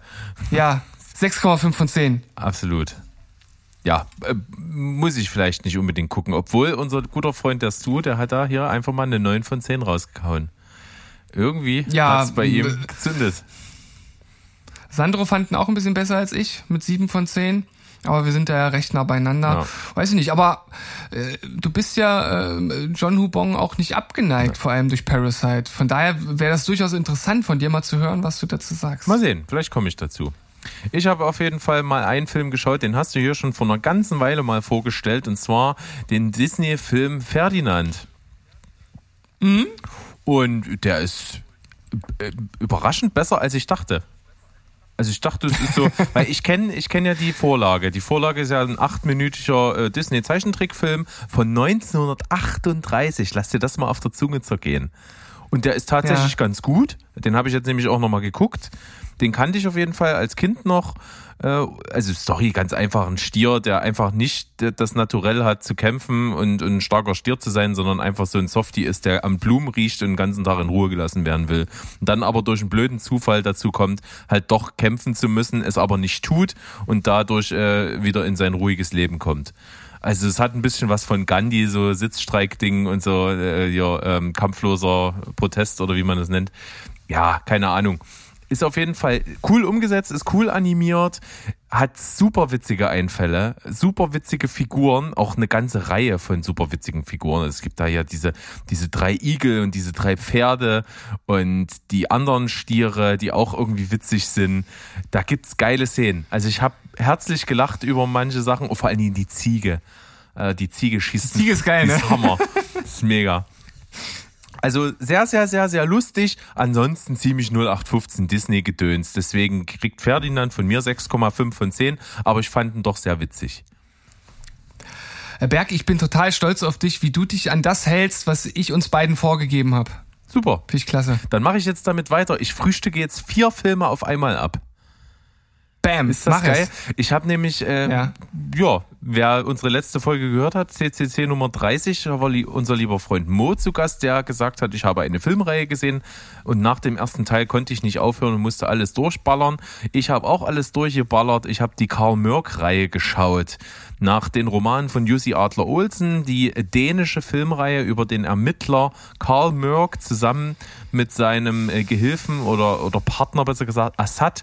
Das ist der, den du so lustig, der heißt ja lustig, Fares Fares. Äh, geil, geiler Typ auf jeden Fall, mega Figur, hat mir viel Spaß gemacht. Gibt vier Filme, die kann man alle unabhängig voneinander schauen. Der erste Film, Erbarmen, ist sozusagen der, wo das etabliert wird, dass eben äh, der auch so ein Ermittler ist mit so einer, mit so de eigenen Dämonen und so und der lange suspendiert war nach so einem schiefgegangenen Einsatz und jetzt in das Dezernat Q abgeschoben wird und im Dezernat Q soll er eigentlich nur alte Fälle, die nie gelöst wurden, mal zusammenräumen und irgendwie abschließen, dass die, dass die ins Archiv gehen können. Und was macht er? Er versucht die natürlich zu lösen. Und dann natürlich, nach das, äh, nachdem das im Teil 1 klappt, äh, wird er dann halt dazu angehalten, dass er doch da weit, damit weitermachen soll. Und dann so sind vier Filme entstanden. Der erste ist Erbarm, der hat von mir sieben von zehn bekommen, der ist solide. Der zweite heißt Schändung, der hat ebenfalls sieben von zehn bekommen, der ist ähnlich vom Niveau her. Der dritte heißt Erlösung, den fand ich nicht so cool Irgendwie fand ich den so ein bisschen sehr langweilig. Der, der war sechs von zehn und der allerbeste ist der letzte. Der heißt Verachtung. Der hat von mir acht von zehn bekommen. Der hat eine super spannende Story. Und ganz ehrlich, wer da jetzt nur so halb interessiert ist, ihr könnt auch einfach den vierten zuerst gucken, weil ihr braucht keine Vorkenntnisse, außer es gibt dieses Dezernat Q und diesen Typen, der ja ein bisschen seltsam ist und mit seinem Kumpel Assad und die diese Fälle lösen. Und der ist wirklich cool. Verachtung kriegt 8 von 10, den möchte ich besonders empfehlen. Und wer dann interessiert ist, fängt halt von vorne mit Erbarmen an. Hm, okay. Hatte ich bis zu dem Zeitpunkt, als Mo davon erzählt habe, auch überhaupt nicht so auf dem Schirm gehabt. Und ihr beiden habt ja jetzt da einen ganz guten Eindruck von gegeben, recht gut bewertet. Ich stehe da eigentlich durchaus auch drauf. Also ich mag ja so, so markante, ich sag mal, Krimi-Thriller-Filme finde ich eigentlich schon ganz okay. Ja, vor allen Dingen halt also. auch aus Skandinavien. Da kommen halt gute Sachen her. Mhm. Und das ist auch das, was Moore hier, glaube ich, darüber gesagt hatte. Für ihn ist wichtig, er kennt keinen von den Schauspielern so wirklich. Und deswegen sind die für ihn halt alle äh, weiße Blätter. Und das, das macht beim Gucken viel her, dass du kein Raster hm. im Kopf hast. Der einzige, den ich kannte, ist halt eben der Hauptdarsteller, weil der spielt auch schon, glaube ich, bei dänische Delikatessen mit. Den werden ja viele kennen, ja. ist ja ein Kultfilm in Dänemark. Ansonsten ist der halt sehr skandinavisch, typisch dänischer Film, Krimi, spannend und wie gesagt, der vierte hat eine echt tolle Story. Die ist wirklich gut. Na gut, also durchaus was, was ich im Hinterkopf habe, aber mal gucken, wann. Weil Serienprojekt und so, weißt Richtig, verstehe ich. Aber bei dir geht's einfach mal weiter mit einem Film, der dich wohl recht gut unterhalten hat, wie ich an deiner Wertung sehe. Ja, ich, ich habe mir letztens mal Game Night reingezogen und ich, ich war echt positiv überrascht. Ich hätte nicht gedacht, dass es so unterhaltsam wird. Ich fand halt schon einfach die Eröffnungsszene echt zum Schreien komisch teilweise. Ähm, wirklich, wirklich äh, gut gemacht. Da geht's ja am Anfang in dieser Eröffnungsszene darum, wie, wie sich halt zwei kennenlernen, ein, ein Mann und eine Frau, die gerne ähm, halt Spiele spielen bei so einem Quizabend und ähm, das so in ihre, in ihre Beziehung, in ihre Ehe mit reintragen und dann immer so, so Spieleabende ver veranstalten. Und ähm, das läuft dann so ein bisschen aus dem, aus dem Ruder, als eines Tages äh, sein Bruder vor der Tür steht und sich da irgendwie so rein äh, schleicht in, in, in den Spieleabend wieder. Die haben nicht so ein, so ein richtig gutes Verhältnis miteinander. Und äh, er möchte aber seinen kleinen Bruder, also der, der Bruder, der sich reingesneakt hat, der will halt seinen, seinen Bruder so ein bisschen beeindrucken und engagiert dann so ein Unternehmen, das dann einen irgendwie äh, irgendwann im Laufe des Abends entführen soll und die anderen müssen dann versuchen, das über Rätsel irgendwie raus, rauszubekommen, wo, wo der ist. Also das ist dann halt sozusagen Spieleabend 3.0 oder wie auch immer man das nennen möchte. Und ihr könnt euch schon denken, das Ganze läuft dann aus dem Ruder. Es gibt eine richtige äh, Entführung, die dazwischen kommt und am Anfang denken dann halt die ganzen anderen Teilnehmer noch, äh, das gehört immer noch zum Spiel dazu und äh, das äh, gipfelt dann in ein paar lustigen Szenen, wo man eigentlich schon in wirklich brenzligen Situationen mit echten Entführern ist, aber die äh, entsprechenden Protagonisten denken, sie wären immer noch in einem Spiel. Das wird ganz gut ausgereizt, dieses Ding. Und ähm, ja, das ist äh, nichts Weltbewegendes, hat den ein oder anderen Twist, der doch ganz gut irgendwie kommt, ein paar äh, ganz äh, lustige Szenen dabei und vor allem äh, Jesse Plemons als sehr kruden Nachbarn, der hier auch eine wichtige Rolle spielt. Hammer. Der Super so, geil. Highlight der so, der so ein bisschen Highlight des Films so ein bisschen ähm, introvertiert psychopathisch spielend. Super, Gerade am Anfang. Super gut. Das ist schon, schon ziemlich lustig. Ja. Und Rachel ja. Matt also 7 von 10? Ja, 7 von 10 kann man da geben. Habe ich nämlich auch gegeben. Rachel Matt ja. McAdams ist sowieso immer bezaubernd und ich bin trotzdem ja. beeindruckt, dass du 7 von 10 vergibst, obwohl die Hauptrolle Jason Bateman spielt. Ja, irgendwie funktioniert er in dem Film ganz gut. Ja weil weil ähm, er spielt ja auch so ein Typ, der irgendwie immer im Schatten von seinem Bruder stand und irgendwie immer besser sein wollte und so. Ich, ich finde, das ist halt so ein typischer Charakter, den Jason Bateman spielen kann. Ja, so und jetzt nochmal ich. Der ja. dieses Wesen passt bei Ozark halt mega. Der, der, das, das funktioniert so, die Figur, die der spielt, ist halt genau das, was du an ihm nicht magst, aber es passt dort genau rein. Ah, okay. Ozark ist mega. Wir werden okay. ja jetzt das Ende erleben. Äh, die geht zu Ende nächstes Jahr, die Serie. Und ich ja. glaube, es wird ein Meilenstein der Seriengeschichte. Ich bin, ich bin fest überzeugt. Äh, ich glaube, ich warte einfach, bis die Serie komplett verfügbar ist und dann schaue ich einfach alles am Stück. Gute Idee. Guter Mann. So, bei mir geht's weiter mit einem Film, der sehr, sehr kontrovers erwartet wurde, denn er ist das Prequel zu einem Blockbuster, der ebenso kontrovers aufgenommen wurde. Der Blockbuster ist äh, Army of the Dead von Zack Snyder und der kam mir sehr gemischt an. Ich fand ihn ziemlich cool, mir hat er Spaß gemacht. Und mhm. jetzt kommt die Vorgeschichte über die Figur, die viele, also ein Teil fand, das war das Beste an Army of the Dead und manche haben gesagt, das ist ja, vor, vor, vor, vor, vor allem die Nicht-Deutschen. Ja, vor allem die Nicht-Deutschen. Und äh, manche haben gesagt, das ist das Nervigste bei Army of the Dead gewesen. Das äh, Urteil kann man, muss man sich dann nun selber machen. Es geht um den von Matthias Schweighöfer gespielten, äh, wie heißt der, Ludwig Dieter. Und der ist, der ist Panzerknacker. Alter, Ludwig Dieter, der Panzer. Den hat er sich vor allen Dingen noch selber gegeben, den Namen. Das ist ja das Witzige. Oh, ja. Weil nämlich im ersten Teil heißt er gar nicht so. Ähm, wir reden also von Army of Thieves, den Film, den er auch selber Regie geführt hat. Und mhm. ich muss sagen, ich hatte mit der Figur bei äh, Army of the Dead schon Spaß und ich hatte hier auch Spaß. Viele haben gesagt, es ist ein richtig uninspirierter, langweiliger Scheißfilm. Ich fand ihn einfach unterhaltsam. Er hat Spaß gemacht. Hm. Es ist ein Haste-Movie. Die Story ist vollkommen egal. Es geht ja halt bei Army of the Dead darum, dass er ja dort den, diesen, diesen Safe, diesen legendären Safe knacken soll, die Götterdämmerung. Und es kommt halt raus, ist der, der, dieser Götterdämmerung-Safe ist halt der, der vierte von, von, von einer Reihe von Saves und die anderen drei knackt er halt bei dem Film. Also es ist ein Haste-Film, wo er einfach von Safe zu Safe geht, um den zu knacken. Fertig. Hm. Äh, ja, braucht halt storymäßig niemand genauer ausformulieren. Äh, es spielt mit, aber die auch die bei schon, die auch schon bei Army of the, of the Dead mitgespielt hat, Natalie Emanuel spielt die weibliche Hauptrolle. Die finde ich sehr, sehr cool. Das war ja auch einer der wenigen Lichtblicke für uns bei Fast and Furious 9. Die hm. macht halt einfach einen coolen Job, die ist sympathisch, äh, die kann man sich auch durchaus angucken. Also macht vollkommen Spaß und von, des, von dem Weg her Army of Thieves gibt bei mir eine 7 von 10, fand ich gut. Hat Spaß gemacht. Steht bei mir noch auf der Liste, äh, werde ich mir sicherlich auch äh, noch anschauen, weil ich genau das erwarte, was du beschrieben hast. Ja. Ich finde, man kann da nicht viel falsch machen. Von daher, ich glaube auch, dass du den ähnlich finden wirst. Also ich kann mir nicht vorstellen, was du jetzt da auf einmal so schlecht finden sollst. Hm. Ja, dann nehme ich das einfach mal so hin. Ja. Ähm, das Witzige ist auf jeden Fall, was ich erwähnt hatte, ja, der heißt ja hier noch nicht Ludwig Dieter, weil das ist dann sein Künstlername, den er sich selber wählt. Sein richtiger Name ist Sebastian Schlencht-Wönert. Und den muss er natürlich ändern, weil keiner von seinen Ami-Kumpels den aussprechen kann. Und das wird öfter mal thematisiert. Das fand ich sehr witzig. Schlencht-Wönert. Schlencht-Wönert.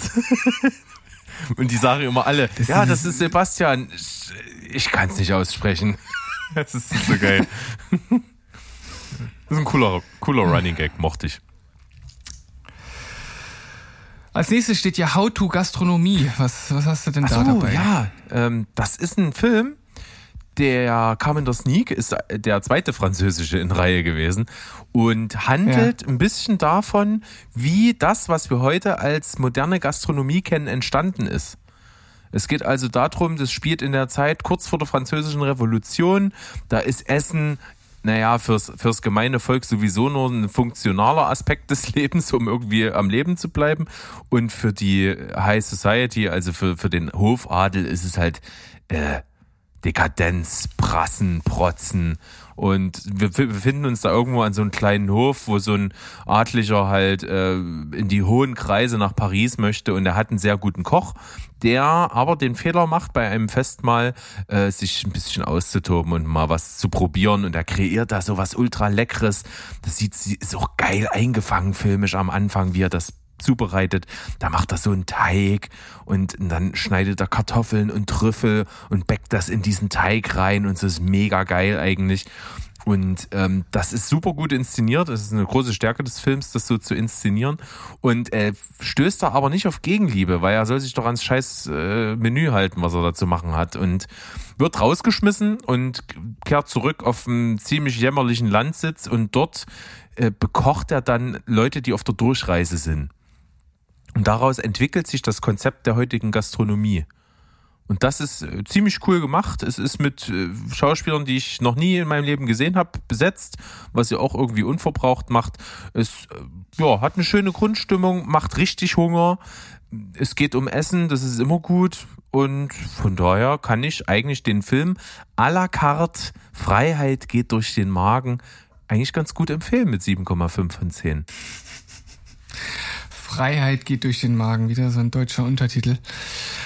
Ähm, aber passt ja hier vielleicht äh, gar nicht so schlecht. Ähm, französischer Film, der äh, sich um Essen dreht. Ja. Das ist eine, das ist eine gute Voraussetzung ich, für einen guten Film. Ja, ich hatte auf jeden Fall schon Bock, weil es geht so richtig um diese französische Küche, so mit Kräutern und Schalotten und Pilzen und saisonalen Gemüse und so. Das ist übelst geil. Was hat denn jetzt Charlotte damit zu tun? Ja, bin ich mir auch irgendwie nicht mehr sicher, was ich damit eigentlich ausdrücken wollte. Naja. À la carte 7,5 von 10. Das schlechteste Wortspiel ever. Ähm, vielleicht äh, kannst du mir ja erzählen, was du mit äh, Insel Eremit mit Licht. Eremit. Eremit Insel Eremit, ja. Eremit mit Licht. Ja, ähm, äh, genau meinst, denn ich, ich habe äh, so ein bisschen dein Nibelungen-Kuh überlesen und deswegen den How to Gastronomie jetzt schon vorgezogen. Macht nichts. Aber ähm, ja, ähm, erhelle mich. Was soll ich sagen? Ähm, ein wirklich überraschend guter Film mit fantastischen Schauspielern, der Gott sei Dank seinen Originaltitel im Deutschen übernommen hat, aber in Österreich irgendwie heißt er anders. Äh, sein Originaltitel ist The Light Between Oceans. Das ist doch schon pure Poesie. Ja. Und der deutsche komische Alternativtitel ist Liebe zwischen den Meeren. Also wer das schon wieder übersetzt hat, der gehört erschossen. Naja. Auf jeden Fall der Film, ah. seit, äh, seit welchem äh, Michael Fassbender und Alicia Vikander ein Paar sind. Ah, und mhm. äh, ein äh, ja ein unglaublich schönes Paar, weil zwei zwei wirklich attraktive Menschen, die da spielen und äh, begnadete Schauspieler beide. Und es geht um ihn. Er kommt aus dem Krieg und will eigentlich allein sein. Und da kommt ihm das ganz recht, dass er einen Job kriegt auf einer Insel wo nur ein Leuchtturm steht und wo er ja alleine sich darum kümmert, dass der in Betrieb bleibt und da ja, Monate allein verbringen muss. Und das macht er. Und immer mal, wenn er an Land zurückkehrt, lernt er halt dort, äh, trifft er dort immer diese junge Frau, gespielt von Alicia Vikander, und die verlieben sich natürlich. Und ähm, er darf seine Ehefrau mit auf die Insel nehmen. Und deswegen heiraten sie relativ schnell und kommen auf die Insel. Und dann passiert das Unglück oder erst das Glück, sie wird schwanger aber sie hat eine Fehlgeburt, was sie sehr mitnimmt. Und das passiert nochmal. Und am wenige Tage darauf, auf der, nach der zweiten Fehlgeburt, sie sitzt wirklich nur noch dahin vegetierend depressiv rum und weiß gar nichts mehr mit ihrem Leben anzufangen, wird ein Boot angespült, da ist ein toter Mann drin und ein, und ein Baby. Und sie beschließen, das nicht zu melden und das Baby zu behalten und als ihr eigenes Kind zu verkaufen. Und das nimmt natürlich dann einen äh, drastischen Verlauf, weil sie ja zurückkehren und dann langsam rausfinden, wem dieses Kind eigentlich abhanden gekommen ist. Und das ist ziemlich tragisch, hm. ist wirklich emotional und fantastisch gespielt. Kann ich wirklich guten Gewissens empfehlen. The Light Between Oceans 7,5 von 10. Ja, hier ist auch wieder das, das Darstellerpärchen natürlich schon ein Argument muss man sagen. Äh, ich muss aber auch gestehen, dass mich die Story halt so komplett kalt lässt. Es ist halt, das Setting ist schon geil. Es spielt auf dieser rohen Insel mitten im Meer. Da steht nicht, da steht nur ein Leuchtturm und sonst ist dort nichts. Ja, aber du halt bist halt geil. auch so ein Leuchtturm-Fetischist. Ja, okay, zugegeben, aber das ist schon, das ist so geil eingefangen, diese Einsamkeit auf dieser Insel und dann sind die dann aber dort zu zweit und und, und es kommt so, na klar, es kommt halt, die sind ja nicht umsonst danach ein Paar geworden, das kommt halt übelst drüber, dass die wie voneinander geschaffen sind, das ist schon geil. Das, das macht schon Spaß. Und ich sehe beide sehr, sehr gerne. Und deswegen war es wirklich stark. Und die dritte im Bunde wäre Rachel Weisz in diesem Film, die natürlich auch eine begnadete Schauspielerin ist. Also das macht auf schauspielerischer Ebene macht das schon Sinn, aber der Film macht auch ein bisschen schlechte Laune, weil der wirklich traurig ist. Hm. Das ist nicht so schön. Ja, das ist wirklich nicht so schön. Aber empfehlenswert. Aber was auch wirklich nicht so schön ist, du hast jetzt einen Beitrag und ich versuche mal, ich glaube zu wissen, was es ist und es macht mich ein bisschen traurig. Aber es war mir fast klar. Was, dass ich den nicht so gut finde wie Ja. du? Ah, es war mir fast klar. Ja, äh, ich muss sagen, ähm, dass mich halt generell das Setting und das Genre halt gar nicht anspricht. Und ich hatte halt echt zu kämpfen am Anfang des Films, äh, irgendwie überhaupt dran zu bleiben. Äh, Ich habe ihn zusammen mit meiner Frau geguckt. Sie hat ausgewählt aus drei Filmen und hat sich natürlich für den äh, äh, entschieden, den ich am wenigsten schauen wollte. Aber das ist natürlich klar. Ähm, es handelt sich um Porträt einer jungen Frau in Flammen. Ja, und der, der beginnt halt auch, auch recht, recht langsam und steigert sich so langsam in, in die eigentliche Story rein, die ja recht simpel ist. Also es wird eine Malerin engagiert, die eine junge Dame porträtieren äh, soll, die sich nicht porträtieren lassen möchte. Und da entsteht eine Liebesgeschichte oder eine Liebesbeziehung, die nicht sein soll, denn die Frau, die porträtiert wird, die ist schon einem Mann versprochen und soll verheiratet werden. Und ähm, ja, das ist, das, das ist die Story und das ist halt nicht mein Ding, so insgesamt. Das ist halt die Grundvoraussetzung. Ah, jetzt kommt das Aber. Äh, desto weiter der Film voranschritt, desto mehr wurde ich halt auch schon irgendwie reingezogen.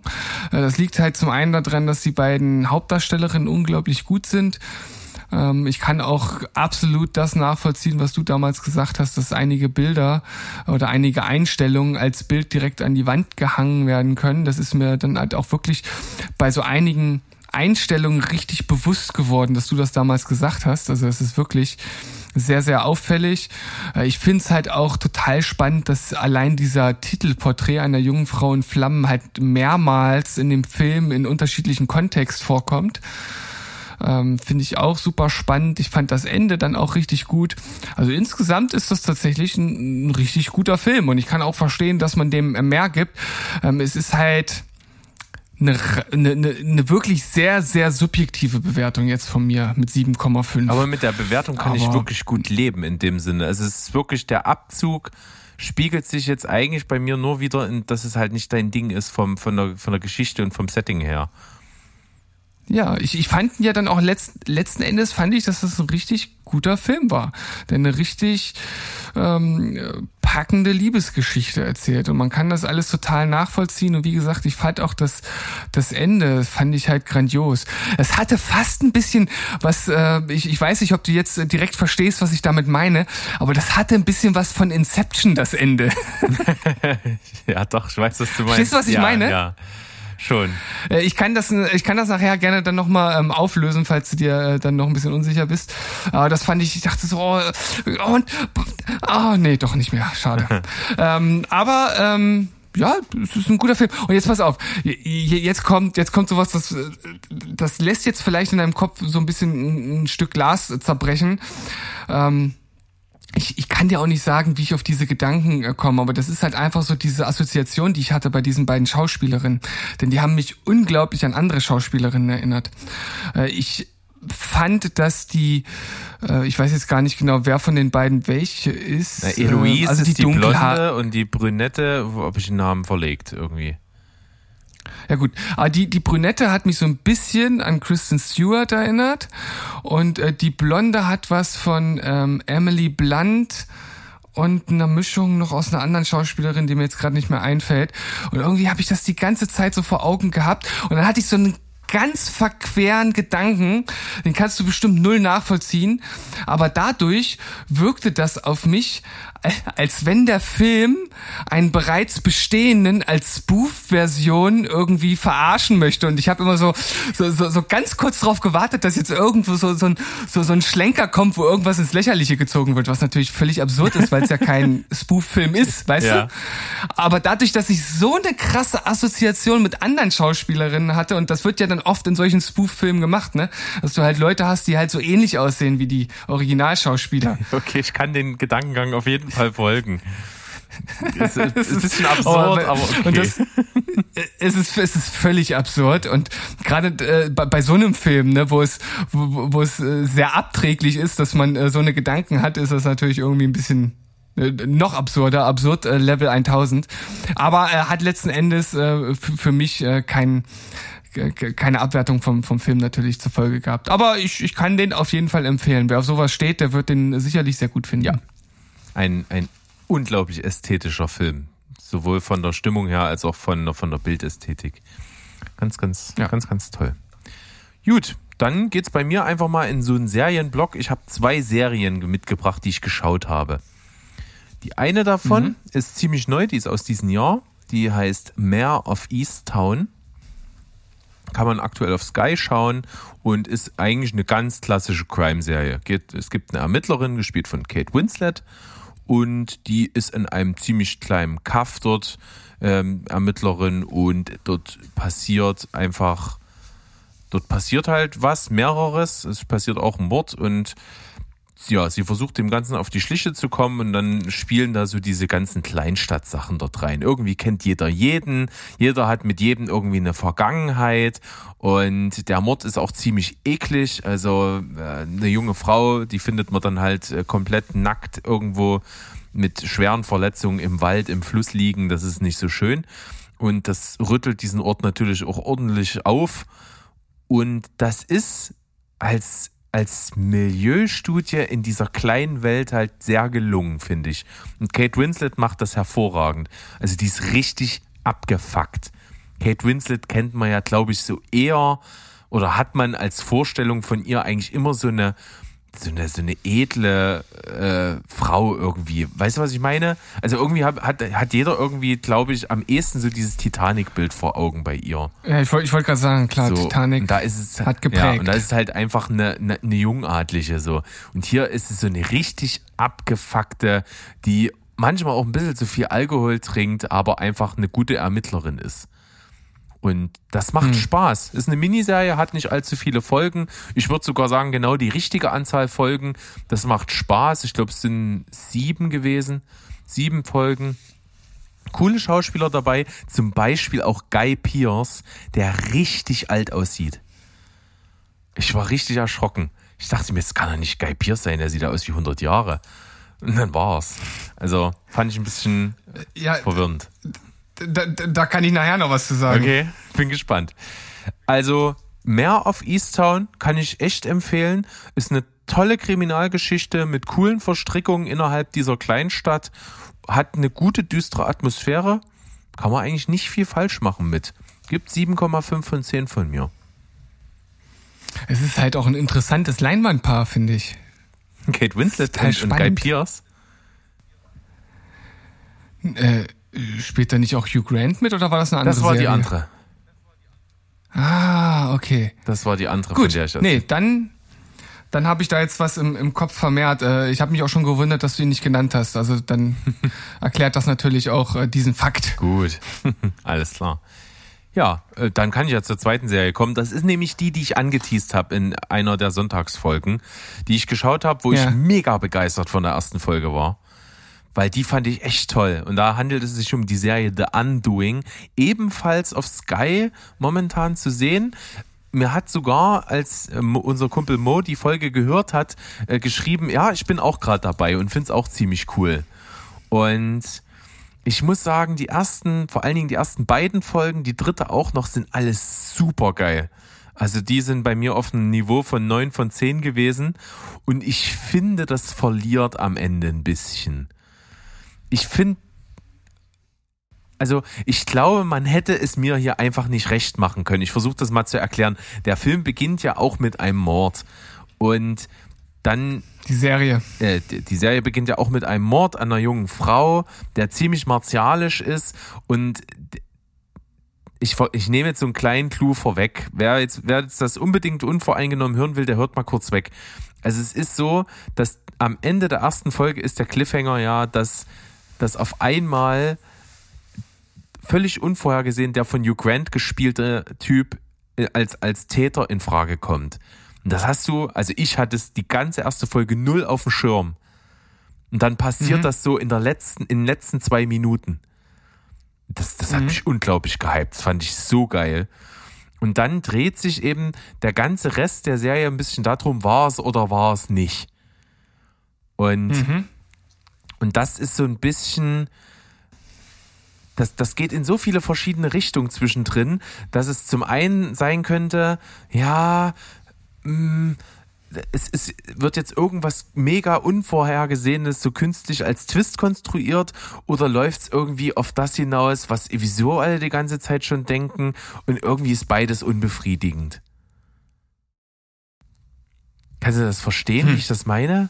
Also irgendwie sind beide Varianten nicht so das Gelbe vom Ei, finde ich. Okay. Egal, was es am Ende geworden ist. Das verrate ich ja jetzt logischerweise aber, nicht. Aber ich finde beides irgendwie. Aber, li hm. aber, liegt das nicht daran, wie es letzten Endes geschrieben ist? Das kann doch beides gut geschrieben eben, sein. Das, das, ist so der Knackpunkt. Und das ist das, was ich der Serie halt ankreiden muss. Ich finde, es ist eben irgendwie dann nicht besonders interessant konstruiert. Also hm. irgendwie hat mir was gefehlt und ich habe selber eine Variante im Kopf gehabt, die finde ich, auch wenn ich weiter drüber nachdenke, ganz gut wie man das hätte schreiben und können oder enden lassen können. Aber so wie es letztendlich geendet ist, fand ich es dann doch irgendwie für mich persönlich nicht irgendwie ein bisschen unspektakulär. Deswegen ist dieser super gute 9 von 10 Eindruck vom Anfang am Ende auf eine 7,5 abgeschmolten, abgeschmolzen, weil es doch insgesamt sehr stark war. Es hat tolle Schauspieler, natürlich Hugh Grant, den ich einfach mag, und Nicole Kidman, die wirklich was kann, muss ich ehrlich sagen. Die hat so viele Sachen, in, oder die hat Sachen in letzter Zeit gemacht, wo ich wirklich sagen muss, die hat's drauf. Und äh, Donald Sutherland hat auch eine größere Rolle in dieser Serie. Der ist auch natürlich über jeden Zweifel erhaben. Tut mir allerdings fast ein bisschen leid, der sieht wirklich nicht, nicht mehr so fit aus, der Mann. Er ist natürlich auch alt. Oh, der ist auch schon 125, ja, oder? aber der sieht echt äh, ein bisschen ausgezehrt aus hier. Hm. Hm. Vielleicht, vielleicht äh, ist da ja auch irgendwas im Hintergrund, was man nicht weiß. Ja. Kann ja Sei es drum, er spielt äh, sehr, sehr gut. Und deswegen kriegt die Serie The Undoing von mir in so Staffel 1 eine 7,5 von 10. Weißt du, an was mich jetzt gerade dieses, dieses, dieses Problem mit dem schlecht geschriebenen Ende so ein bisschen erinnert? Und vor allem deine, äh, dein Gedanke äh, daran, dass du auch was im, im, im Kopf hattest, was vielleicht für dich irgendwie besser funktioniert hätte. Ähm, passt jetzt nicht zur Serie an sich, aber kommt mir irgendwie so ein bisschen in den Kopf. Ähm, damals, als Lost zu Ende gegangen ist, gab es online ich weiß nicht, ob das eine Gruppe war oder ein Fan, einer, der ein Ende geschrieben hat, das alles ja. zusammengeführt hat. Ja, das war hat. ja mehr oder weniger also so eine Community die das geschrieben hat. Also das war so eine, das war wie so ein Forum, wie so ein Fanforum.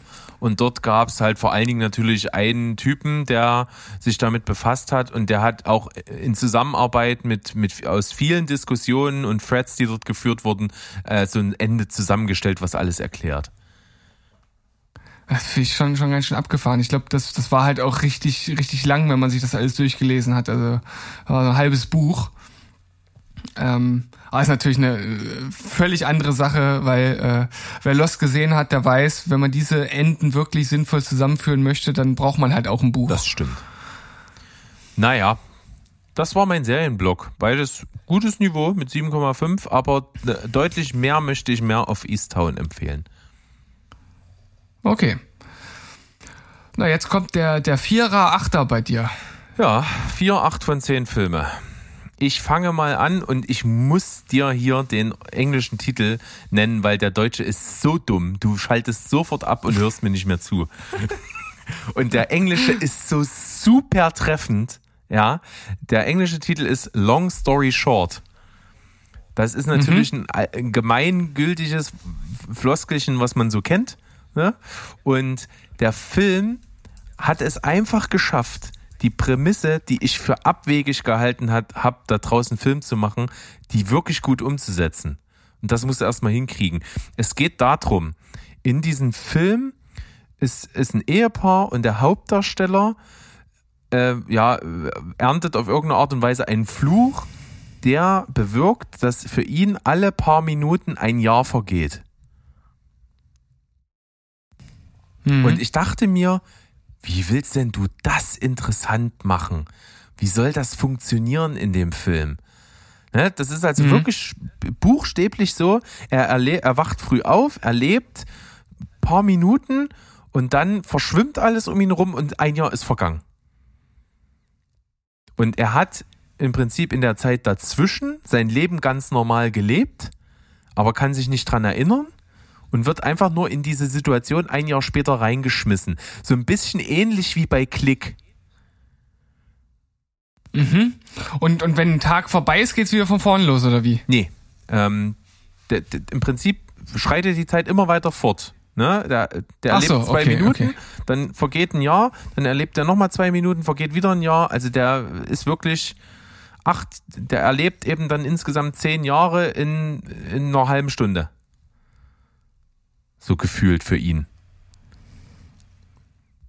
Aber wie, wie funktioniert denn das dann, dass der Film 94 Minuten lang ist? Ja, gut, es ist manchmal auch ein bisschen was parallel und so, ist ja egal. Es funktioniert auf jeden Fall, das kann ich dir sagen, und es funktioniert echt gut. Äh, der Hauptdarsteller ist, äh, den habe ich schon ein paar Mal gesehen. Raffi, Raffi Spall oder so heißt der. Den kennt man, glaube ich, vor mhm. allem aus Life of Pi. Das spielt er diesen Journalisten, der den, den, den älteren Pi befragt. Habe ich nicht gesehen. Ach so, na gut. Äh, toller Film, solltest du machen. Ähm, also, cooler Film, ist ein Ehepaar, wie gesagt, er äh, hat immer wenig Zeit, das ist so das Ding, ne? er nimmt sich nie Zeit und hetzt von, von Sache zu Sache, die er machen will und organisieren will, ist so ein ewig getriebener, lernt irgendwann die Liebe seines Lebens kennen, sie heiraten und vorher äh, trifft er eben eine Frau auf dem Friedhof, die ihm diesen Fluch sozusagen anhängt und dann vergeht die Zeit für ihn so schnell. Und dann ist es so ein bisschen eine Mischung eben wie aus Klick und so die Geister, die ich rief, wo so die Zukunft gezeigt wird. So, also er, mhm. er, er, sieht, wie sein Leben verläuft, wenn er sich weiter so verhält. Das ist eigentlich eigentlich klingt das total billig, ist aber so gut gemacht und mit so tollen Episoden aus seinem Leben. Und der Film ist auch wirklich ergreifend. Der hat ein paar wirklich emotionale Ankerpunkte, die super gut funktionieren. Und trotzdem ist der Film sehr lustig. Also der ist super kurzweilig, hat auch einen ernsten Kern. Ähm, ist toll geschrieben, das Konstrukt funktioniert für mich super gut und die Chemie zwischen ihm und der Ehefrau im Film ist mega. Das ist auch eine ganz sympathische, tolle Schauspielerin. Und es macht einfach Spaß. Ich fand den wirklich überraschend gut. Ich hätte ihn nicht so gut erwartet. Der deutsche Titel ist Und täglich grüßt die Liebe. Es passt überhaupt nicht. Es ist total dumm. ist das schön. Es ist total bescheuert. Und Oh. Im Film wird auch thematisiert, dass es diesen Film und täglich grüßt das Murmeltier gibt und dass diese Situation, dass der Film ihm aber eigentlich bei der Situation überhaupt nicht weiterhilft. Das fand ich eigentlich ziemlich witzig. Also es ist, es sind coole kreative Ideen dabei, die Chemie stimmt einfach und ich fand es einen rundum gelungenen tollen Film. Also von mir gibt es für Long Story Short oder wie er in Deutsch heißt und täglich grüßt die Liebe 8 von 10. Nicht schlecht. Auf jeden Fall mal ein anderer äh, Take auf dieses, äh, ich nenne es jetzt mal Zeitreise oder, oder Zeitschleifen-Paradoxon, wobei es ja hier keine wirkliche Zeitschleife ist, aber irgendwie äh, ordne ich das so genau. in das Genre so ein bisschen mit es ein. Es ist auf jeden Fall irgendwas mit der äh. Zeit, was nicht stimmt. ja. Ja, lustig. Also klingt auf jeden Fall Echt nicht schlecht. gut, wirklich. Wenn du den mal irgendwo kriegst, äh, kann ich dir super empfehlen. Kriegt man momentan auf Sky halt. Ja. Dann auch auf Sky habe ich einen Film gesehen, der wirklich gut ist, aber scheiße ist der deprimierend. Alter, ist das deprimierend. Oh, und da hast du so ein Kloß im Hals, wenn du diesen Film guckst. Ey. Der Film heißt uh, Our Friend, ist nach einer wahren Begebenheit und in den Hauptrollen Dakota Johnson und Casey Affleck und Jason Siegel, den die Welt, die Welt kennt mhm. als Marshall Erickson aus How I Met Your Mother. Und äh, ja. er ist dieser besagte Our Friend. Äh, und es geht darum, dass äh, Dakota Johnson und Casey Affleck sind ein Ehepaar, jung, jung schon lange verheiratet, äh, ewig schon zusammen, haben eigentlich ein gutes Leben und dann bekommt sie eine Krebsdiagnose. Und er ist der beste Kumpel von ihm und auch von ihr irgendwo. Also er ist einfach die Bezugsperson in ihrem Leben und er äh, schmeißt im Prinzip sein Leben hin, um bei denen zu wohnen und denen zu helfen, durch die Zeit, die ihr noch bleibt, durchzukommen weil die auch mhm. zwei Kinder haben, zwei ähm, kleine Mädchen und das alles alleine nicht auf die Reihe kriegen. Und deswegen opfert er sich auf, wohnt bei denen, schläft auf der Couch oder im Gästezimmer und kümmert sich um alles, was in deren Alltag so ist. Und der Film springt episodenhaft durch immer wieder von Zeit zu Zeit, also der springt immer mal ein paar Jahre vor, ein paar Jahre zurück und greift verschiedene Episoden aus dem Leben aus. Äh, vom Kennenlernen, von vor der Krebsdiagnose, nach der Krebsdiagnose und so. Und zeigt halt damit, dass es gar nicht drauf ankommt, was wann passiert, sondern dass es in jeder Phase des Lebens irgendwo schöne Momente gibt, die, an die man sich erinnern können, kann und die einfach die Beziehung zwischen Menschen ausmachen. Das ist eine schöne Message. Das ist fantastisch geschauspielert von allen dreien gleichermaßen stark. Am stärksten allerdings von Casey Affleck, den ich einfach als Schauspieler immer mehr äh, als mit einer der besten, die es so gibt, finde. Denn der macht wirklich, der hat so starke Sachen gespielt. Und auch hier ist er fantastisch. Aber auch Jason Siegel ist hier wirklich so zwischen diesen, diesen, ja, diesen Depp Marshall Erickson und einem tiefgründigen Menschen irgendwo so dazwischen. Das macht viel Spaß und Dakota Johnson finde ich sowieso gut. Und das ist äh, sehr empfehlenswert, wenn auch äußerst, äußerst deprimierend und traurig. Mhm. Ja, Our Friend 8 von 10. Our Friend. Oh, es ist wieder so ein, so ein Film, da müssen alle Planeten eine bestimmte Konstellation haben, damit ich mich daran traue. Ach Gottchen. um, hm. Auf zum Atem, äh, zum nächsten ja. Film. Ein Film, dessen Drehbuch 1993 schon fertiggestellt wurde und jetzt 2021 gedreht wurde. Mhm. Das ist schon krass. Es handelt sich um einen Thriller und mhm. der hat deutliche Fincher-Vibes. Also David Fincher zu seiner besten Zeit, also damals, als er Sieben und Zodiac gemacht hat, das äh, beinhaltet dieser Film in sich. Er heißt The Little Things. Kriegt man momentan, mhm. glaube ich, zum Laien auf Amazon und auf Sky frei. Und der ist in der Hauptrolle mit Denzel Washington und Rami Malek und äh, in einer weiteren Rolle mhm. Jared Leto. Und mhm. diese Kombination, die führt erstmal dazu, dass man sich irgendwie an sieben erinnert fühlt, denn Denzel Washington war mal ein aufstrebender, oder nee, nicht ein aufstrebender, ein richtig eingesessener Top-Detective mit der höchsten Aufklärungsrate in Los Angeles, ist jetzt nur noch ein kleiner County Officer im, in so einem Kaff neben Los Angeles und er muss einfach nur, weil er irgendwelche Beweismittel holen muss, nach LA fahren und dort ist der junge Detective, gespielt von Rami Malek, der so ein bisschen arrogant, bisschen seltsam, wie Rami Malek so oft seine Figuren spielt, ist. Und äh, ja, der alte Haudegen und der Jungspund, die ermitteln zusammen in dem Fall dann, weil der Parallelen hat zu dem Fall, an dem er damals zerbrochen ist und deswegen aus der Großstadt raus ist. Und die beiden versuchen dann also einen Frauenserienmörder zu jagen. Und das hat äh, total die Zodiac-Vibes, weil es geht eigentlich gar nicht so richtig darum, wer ist jetzt der Täter, wird er gefasst oder nicht, sondern es geht vor allen Dingen darum, was macht die Ermittlung mit den Menschen. Also wie sehr geben mhm. die sich auf, wie sehr äh, können die äh, können die nicht loslassen, wie sehr spielt oder verschwimmen die Grenzen zwischen Ermitteln und Privatleben. Gibt es überhaupt noch ein Privatleben? Werden die total äh, davon äh, von Schuldgefühlen geplagt, dass sie den nicht kriegen und dass noch weitere Morde passieren? Also es geht total um die Menschen. geht weniger um den Fall, sondern einfach um die, die ermitteln. Und das macht hier Riesenspaß. Denzel Washington sowieso, ein versierter Schauspieler, ein Sympath, äh, funktioniert. Rami Malek, den ich eigentlich nicht mag, passt mit genau dieser Art, die ich an ihm nicht leiden kann, hier super rein. Das macht richtig Spaß. Und Jared Leto, ob man den mag oder nicht, aber es ist ein begnadeter Schauspieler. Der Mann funktioniert. Mhm. Und es gibt ähm, ein paar Szenen, wo alle drei zusammen aufeinandertreffen und das sind definitiv die Highlights des Films. Es gibt ein Verhör, wo die zu dritt im Verhörsaal sind, das ist mega. Ähm, hm. Toller Thriller, richtig düstere Atmosphäre, mit einem coolen Ende, kann ich empfehlen. The Little Things 8 von 10. Das hört sich interessant an. Das ist, glaube ich, mein Ding.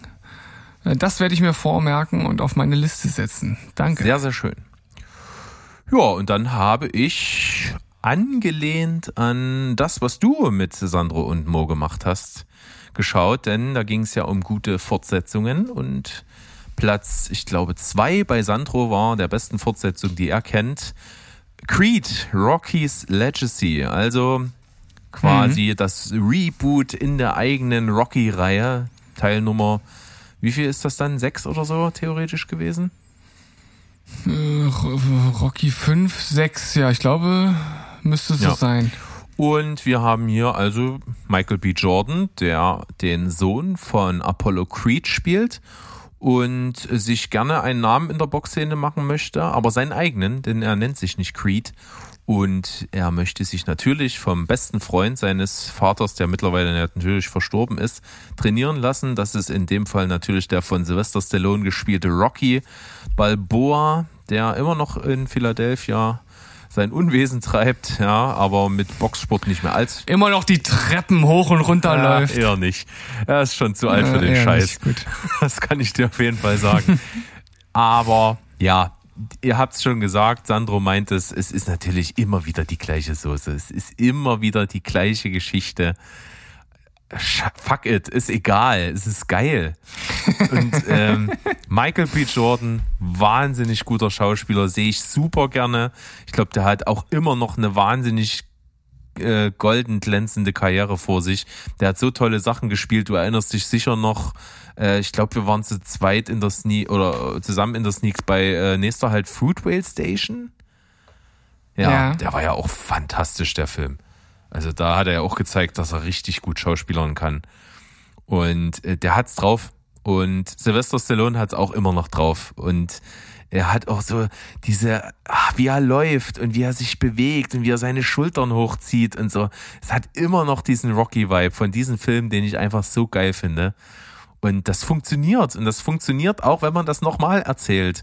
Und äh, wie Sandro schon meinte, die Chemie zwischen Michael B. Jordan und Tessa Thompson, die hier den Love Interest sozusagen von ihm spielt, das haut auch einfach hin. Das glaubst du zu 100 Prozent. Und das ist einfach ein cooler Film, der vor allen Dingen seine Stärken in der Inszenierung hat. Er ist nämlich wirklich toll gefilmt toll geschnitten, toll mit Musik unterlegt, hat einen super Ablauf, ist packend und die Kämpfe sind der Oberwahnsinn. Die Kämpfe sind so gut gemacht. Der erste Kampf, der hier so richtig voll inszeniert wird, ist halt auch ein, ein Pseudo-One-Shot.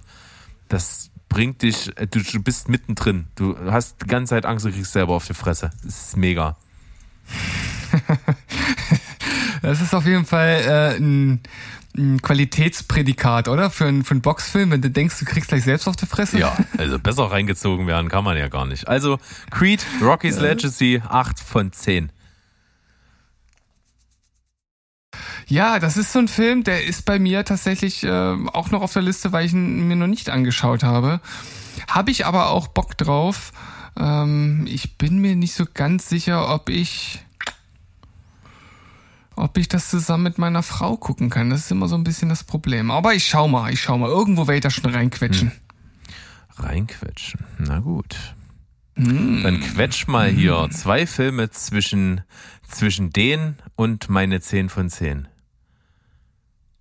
Deine 10 von 10. Ich bin äh, gespannt und ähm, kann, nachdem ich vorhin ja schon, äh, das haben wir gleich erwähnt, ähm, das Porträt einer Frau in Flammen war ja, einer jungen Frau in Flammen, äh, war ja ein Com eine Community, war Ja, korrekt. Und jetzt kommt die zweite, oh, ich mein bin Lieber. so begeistert, Steven. Du machst. Ich habe Tränen ja. in den Augen, ist das schön. Das ist genau das, was ich äh, von dir hören bzw. sehen wollte. Wir haben ja hier unsere Videos an. Das macht mir natürlich jetzt gleich äh, doppelt Spaß, äh, dir zu erzählen, dass ich LA Confidential richtig gut uh, fand. Das ist ja mal ein älterer. Das ist ein älterer Film. Ich finde das, mal vorweg, ich finde das super spannend, wie sich Filme aus den 90ern allein innerhalb weniger Jahre so krass gewandelt haben zu Filmen in den 2000ern. Also zwischen LA Confidential und, und Speed und anderen ähm, äh, Blockbustern aus den 90ern und Filmen wie Herr der Ringe liegen nur wenige Jahre und die sehen so krass anders aus und es ist so ein krass qualitativer Unterschied. Also allein von der Optik. Natürlich kann man sagen, bei LA Confidential ist es irgendwo auch gewollt ne, dass er eine bestimmte Optik hat, aber ich finde das, ich finde das immer wieder krass, wie, wie, wie stark dieser Qualitätsunterschied von der Optik von äh, 90er Jahren, äh, 90er Jahre Filmen und äh, 2000er Jahre Filmen sind. Ja, kann ich, ich das, weiß total, was du damit meinst, ja. Also das nur mal vor, vorweg. Ich finde, der sieht echt unglaublich, unglaublich unscharf und alt aus, der Film. Aber es passt, passt halt total zum, zum genau, Setting. Weil ja diese, ähm, diese, diese Film-Noir-Anleihen da so ein bisschen durchkommen. Ja, genau, die, die Anleihen kommen durch, ohne dass es wirklich ein Film noir ist, aber der hat schon so seine ganz eigene äh, Atmosphäre und er spielt ja in den 50er Jahren in LA und es handelt im Grunde genommen von drei völlig unterschiedlichen äh, Polizisten. Wir haben also einmal den vorhin schon äh, genannten Guy Pierce, der hier noch so aussieht, wie ich ihn kenne und dann habe ich mir wirklich auch mal so Bilder von jetzt angeguckt dachte, wow, Wer, wer, wer sind sie und was haben sie mit Guy Pierce ja, gemacht? Also der sieht ja echt krass anders aus. Ähm, Wahnsinn. Ich kenne ihn natürlich vor allem aus Memento. Das ist ja auch so ähnlicher ähm, Zeitbereich hier, die beiden Filme.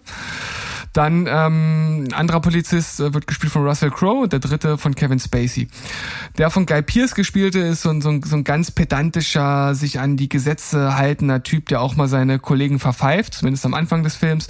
Äh, Russell Crowe ist naja, äh, ich sag mal, einer, der auch mal über die Stränge sch äh, schlägt und vor allem es auf Leute abgesehen haben, die äh, ihre Frauen verprügeln. Und Kevin Spacey, der verdient, verdient sich so nebenbei äh, ein bisschen äh, Schmott, indem er äh, Insider-Details an so ein, so ein Schmierblatt weitergibt, wo der, der, der, der leitende Redakteur gespielt wird von Danny DeVito. auch der einzige, glaube ich. Ähm, Oder zumindest sieht man keine anderen. Ähm, sehr, sehr lustig. Ja, und es geht äh, um einen Mord, der geschieht. Das ist so ein, ja, es, es, es wird in der Inhaltsbeschreibung als Massenmord beschrieben. Es sind halt irgendwie fünf, sechs Leute, die da in so einem Café brutal ähm, abgemeuchelt werden und da ist ein Polizist mit dabei und alle wollen den, oder alle drei wollen den irgendwie aufklären, aber äh, müssen erstmal ja auf unterschiedliche Art und Weise zusammenfinden. Und äh, das ist äh, recht komplex, muss man sagen. Also da gibt es sehr viele unterschiedliche strenge Charaktere und das wird aber super gut zusammengeführt. Es hat eine ganz eigene Atmosphäre. Ähm, es hat jetzt keine völlig neuartige Art von Story oder so. Es ist auch äh, relativ klassisch, dann auch mit der Auflösung. Aber das ist wirklich richtig, richtig gut gemacht.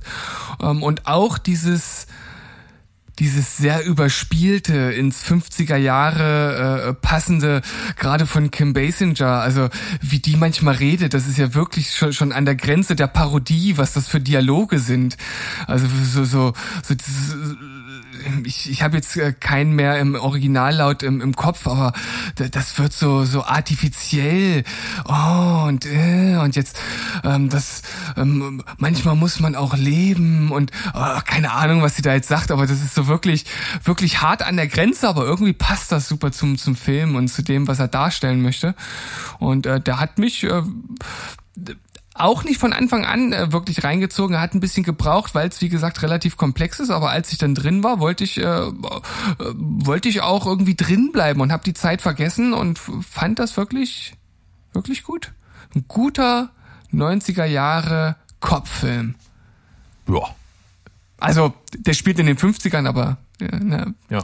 so von der Optik und wie er gedreht ist, ein 90er Jahre Film. Ja, das ist doch schon mal gut, dass dir der gefallen hat, weil das ist ja schon auch irgendwo ein Meilenstein im Bereich äh, Kopffilme.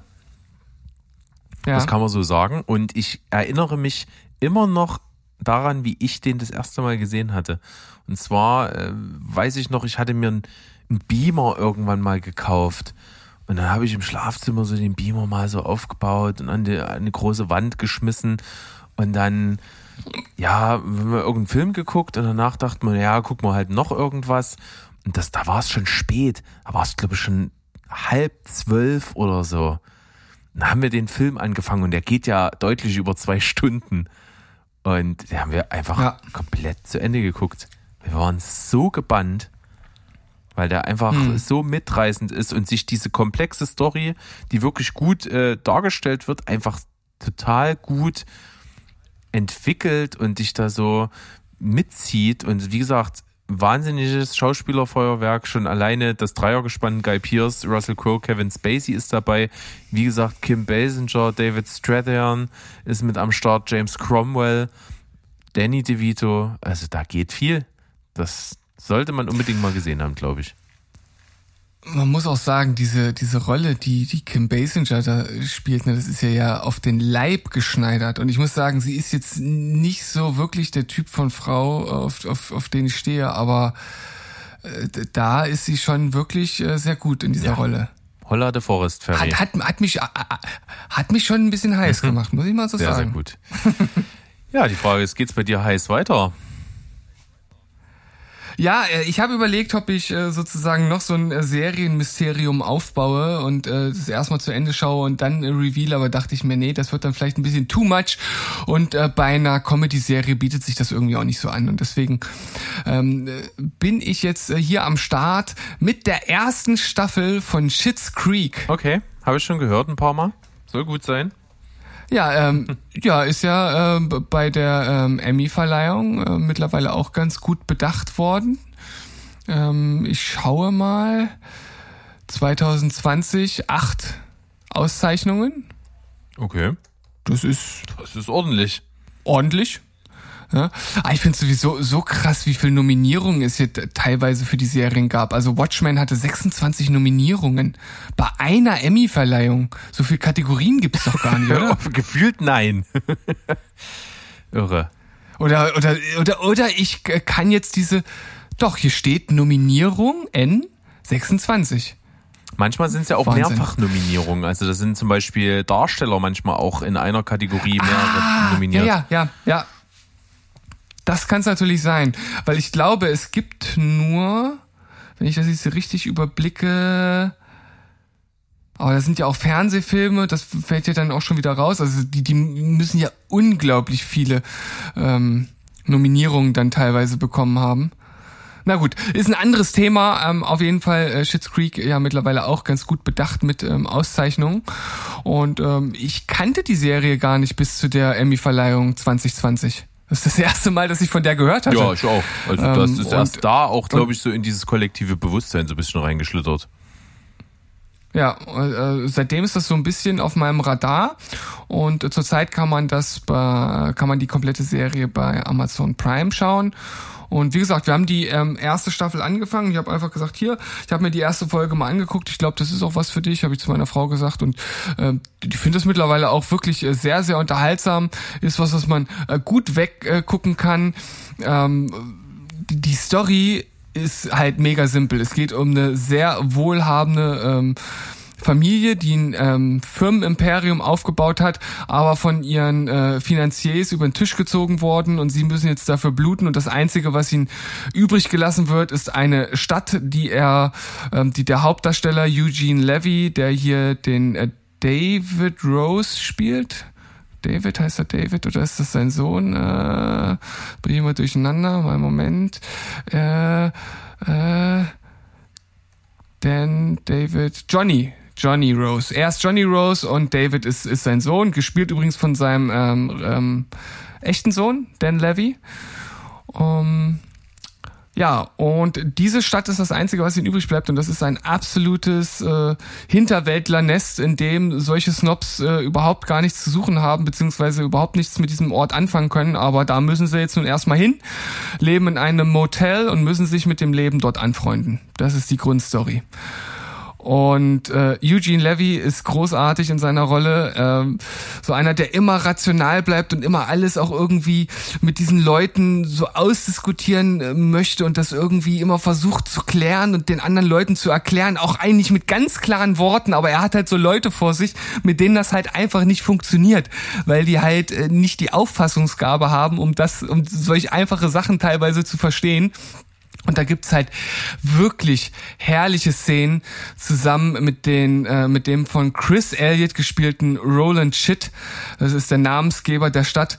Und Chris Elliott kennst du ja nun auch äh, unter anderem ja aus äh, zum Beispiel Scary Movie 2. ja ähm, und täglich grüßt das Murmeltier und so weiter. Und das ist der heimliche äh, Star dieser Sendung. Der ist so geil. Und ich sag dir, wenn du dir die Serie anschaust, du wirst ihn als Charakter lieben. Es ist so ein richtiger Hillbilly, Hinterwäldler-Typ, der halt keinen Sinn für irgendwelche äh, äh oder keine sozialen Fühler für Situationen hat.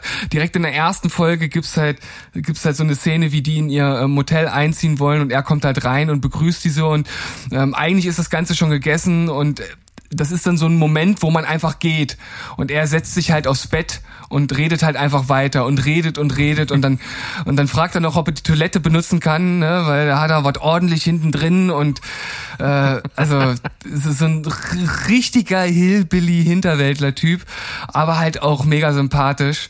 Und auch alle anderen äh, Darsteller sind mir mittlerweile richtig ans Herz äh, gewachsen. Und die Frau von Johnny Rose wird gespielt von Catherine O'Hare. O'Hara. O'Hara. Weißt du, wer das ist? Ich habe den Namen schon mal gehört, aber ich kann sie jetzt nicht zuordnen. Das ist die Mama von Kevin. Ach Kevin ja, guck an, Mensch. Irre. Aber die ist doch, die ist doch mittlerweile hier schon muss ich sagen, tot? Äh, dann müsste sie aber ganz äh, aktuell gestorben sein, weil her, die Serie, ja. die. Ist das tatsächlich so, ich, ja? Ich möchte jetzt nichts Falsches sagen, aber ich, ich meine ja. Okay, nee, das wusste ich gar nicht. Das habe ich nicht mitbekommen. Aber ich gucke, ich gucke, ich gucke. Um Gottes Willen jetzt nicht verwechseln. Catherine O'Hara? Nee, ich sehe hier kein, äh, kein, äh Dann verwechsel ich, ich glaub, das. Hast du. Dann verwechsel ich das. Kommando zurück. Die Frau lebt. Die Frau lebt. Ich wiederhole, die Frau lebt. Die, sie lebt, sie lebt. Ähm, naja, also, sie spielt halt wirklich so die den Teil der Familie, der abgesehen von den Kindern, die kommen halt mit der Situation auch überhaupt nicht klar und die sind halt völlig verzogen und ähm, kennen halt nur Gucci, Prada und Co. und so. Und sie ist halt die, die, die Spitze des Eisbergs und es ist gerade in den ersten Folgen auch ein bisschen anstrengend, weil sie eigentlich mehr äh, hysterisch rumschreit, als äh, sich vernünftig zu artikulieren. Ähm, das gibt sich dann aber so mit der Zeit und irgendwann hat sie dann auch ihre Momente und ihre Szenen. Ähm, Dan Levy ist klasse. Äh, ähm, Annie Murphy, die ähm, die Tochter spielt, Alexis, die ist großartig. Richtig klasse ist ähm, Emily Hampshire, die Stevie spielt. Das ist die Bedienstete des ähm, Motels, die dort arbeitet und äh, so ein bisschen mit mit David, mit dem Sohn halt anbandelt. Die haben eine super Chemie miteinander. Ähm, also ich kann es nur empfehlen. Ich finde es wirklich eine interessante Serie, die Spaß macht, ähm, die sobald man drin ist, das hat bei mir hier auch wie das immer so bei Comedy-Serien bei mir ist, ein bisschen gedauert. Aber mittlerweile ähm, gucke ich die sehr, sehr gern und ich bin gespannt, wie es weitergeht. Und die zweite Staffel, die ersten Folgen sind schon noch besser als die erste. 8,5 von 10. Krass. Das ist immer so schade mit diesen Comedy-Serien, weil da gibt es so viele, die ich eigentlich gucken will, aber das, es gibt eigentlich wenig Situationen, mit wenig meine ich eigentlich nur beim Essen, wo ich das gucke. Und ich kann ja nicht nur essen, um das alles zu gucken. Hm. Ja, aber also wir, äh, wir wechseln tatsächlich immer so ein bisschen hin und her. Wir schauen dann halt mal das andere, das, das Serienprojekt und dann wieder mal wieder mal hier, wie uns gerade so die, die Lust und Laune steht. Ja, das, das, das kann und der Monk in mir nicht zulassen, das geht nicht. Das wird nix. Da habe ich immer das Gefühl, scheiße, da ist was Unfertiges. Oh. Ja, aber das ist doch so voneinander losgelöst. Ja, das hat doch gar nichts ja, miteinander zu tun. Ich weiß, Junge. Sag, sag das mal, diesen inneren bei mir da. Mann, Mann, Mann. Ja. Naja. Unglaublich. Cool, aber äh, schön, dass So. das, äh, der Hype real ist, äh, dass das wirklich so cool ist, wie wie es mit Also ich, ich kann mir vorstellen, dass es Leute gibt, die das anstrengend und äh, vielleicht auch nicht interessant finden. Kann ich schon äh, auch nachvollziehen. Ähm, es ist jetzt auch nicht der klassische Steven-Humor, sage ich, sage ich jetzt mal so im, im Großen und Ganzen. Sehr Aber wenig es hat auf jeden Fall was. Witze, oder? Ja, ja, genau, Berg. Du hast es erfasst. Danke, dass du das nochmal herausstellst, denn wir wissen ja, ich, ich stehe auf nichts anderes als auf Pups und Kackwitze.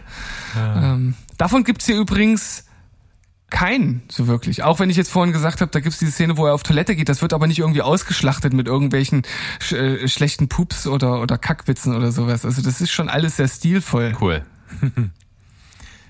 Ähnlich wie die Roses, also das passt. Sehr gut. Gut, dann komme ich jetzt mit den 10 von 10 Filmen und ich finde es lustig, du, du könntest eigentlich wissen, was es ist, weil ich habe in unserer gemeinsamen Gruppe mit, mit Mo und Sandro geschrieben, was ich gleich gucke. Und habe den Film dann nicht Halb- bewertet. Ist, nicht, ist eine Woche ungefähr her. Ich habe auf jeden Fall einen A24-Film geschaut. Und zwar ist das der Film A Ghost Story. Ah, mhm. Und ich, ich mach, ich sag mal, ich hole mal vorher, bevor ich über zum, zum eigentlichen Film komme, noch mal kurz aus. Also das ist der Grund, dass ich so einen Film am Ende sehe. Das ist der Grund dafür, warum ich immer weiter Filme gucken will. Weil du hast dann von Zeit zu Zeit in wirklich relativ großen Abständen hast du mal so einen Film wie den, der halt einfach was mit mir macht. Und das ist halt total krass. Also ich war nach dem Film in, in, in einer Schockstarre, kann man nicht sagen. Ich bin halt, ich habe halt da gesessen und habe gestarrt und wollte mich in diesem Gefühl, was ich hatte, einfach nur noch suhlen. So, das war, das war ganz komisch Okay. zu beschreiben. Ich wollte eigentlich nichts machen, weil, weil alles, was, was mich abgelenkt hätte, hätte mich aus diesem Gefühl rausgerissen und dann wäre es weg gewesen, dieser Moment. Es war auf jeden Fall eine Wahnsinnsbegebenheit äh, und dann wollte ich diesen Film auch nicht bewerten danach, weil ich mir dachte, du bist gerade so in diesen Tunnel und du, du weißt gar nicht, du kannst eigentlich, du bist gar nicht zurechnungsfähig, den zu bewerten.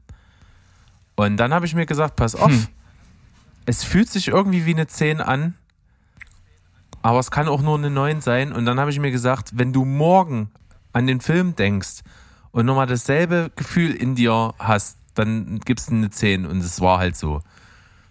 Und deswegen, es ist sicherlich kein perfekter Film, aber er ist als das, was er ist, ein Gesamtkunstwerk, es ist ein Meisterwerk irgendwo und er hat halt einfach genau getroffen. Er hat mich eben in was, in einen Gefühlszustand versetzt, den ich so bei mir fast gar nicht kenne. Und das muss ich sagen, das, das, das macht den Film halt für mich zu einer 10 von 10. Worum geht's? A Ghost Story. Eigentlich auch relativ simpel. Ein Liebespaar, gespielt von Casey Affleck, da ist er wieder. Auch wahnsinnig gut, auch wenn man ihn kaum sieht in diesem Film, komme ich gleich dazu. Casey Affleck und Rooney Mara. Beide wohnen in einem kleinen Haus. Ja, so ein kleines, kleine, wie so eine Hütte, sag ich mal, so eine Flachbauhütte. Und sind ziemlich verliebt, haben dort ihr Leben zusammen.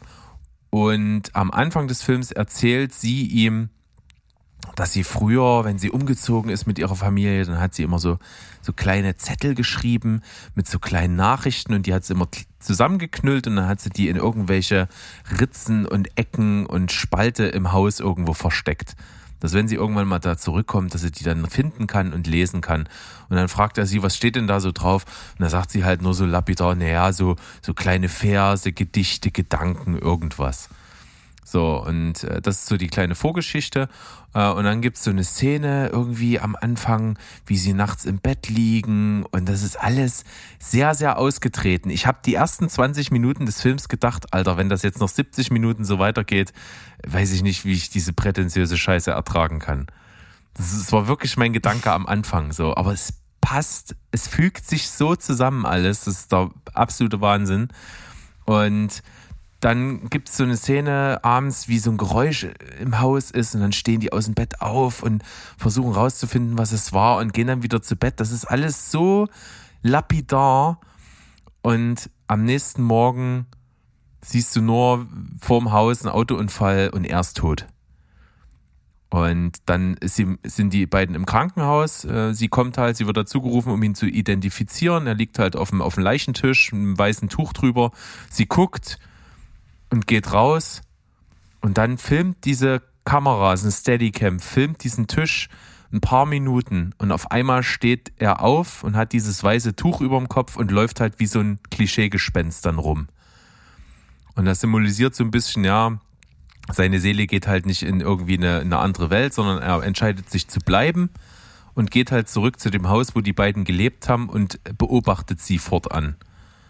Und äh, du guckst dann im Prinzip nur noch ihr bei ihrem Trauerprozess zu und er steht halt immer irgendwo im Raum und guckt einfach nur zu. Und dann entwickelt sich daraus ein eine Wucht von Emotionen und Film, das ist der absolute Oberwahnsinn. Obwohl nichts Krasses gezeigt wird. Es ist einfach nur dieser Prozess, wie er so wirklich völlig teilnahmslos mit dabei steht. Und im Grunde genommen möchte ich den Film eigentlich gerne beschreiben als eine wunderschöne Symphonie aus Vergänglichsein und Ewigkeit. Das ist wirklich also wie toll der Film mit dem Thema umgeht, mit was bleibt eigentlich von einem selber nach dem Leben, erinnern sich Leute an dich, kommt es darauf an, was hinterlässt du, wie fühlt sich Ewigkeit an, das, das wird in diesem Film dargestellt, das möchte ich dann nicht mehr weiter ausfüllen, nur wie gesagt, diese, an, diese Anfangsszene ist unbedingt wichtig, das ist wirklich toll. Und hm. das Ende ist so Hammer. Das Ende ist wirklich so geil. Ich hatte bei der Schlussszene am ganzen Körper Gänsehaut über mehr als eine Minute lang äh, am Stück Wellen, die durch mich durchgezogen sind. Ich fand es einfach nur Hammer. Oh, nur geweint hast du wieder nicht, du emotionaler Krüppel. Ich weiß aber auch ehrlich gesagt nicht so richtig warum. Warum du nicht ja. geweint hast?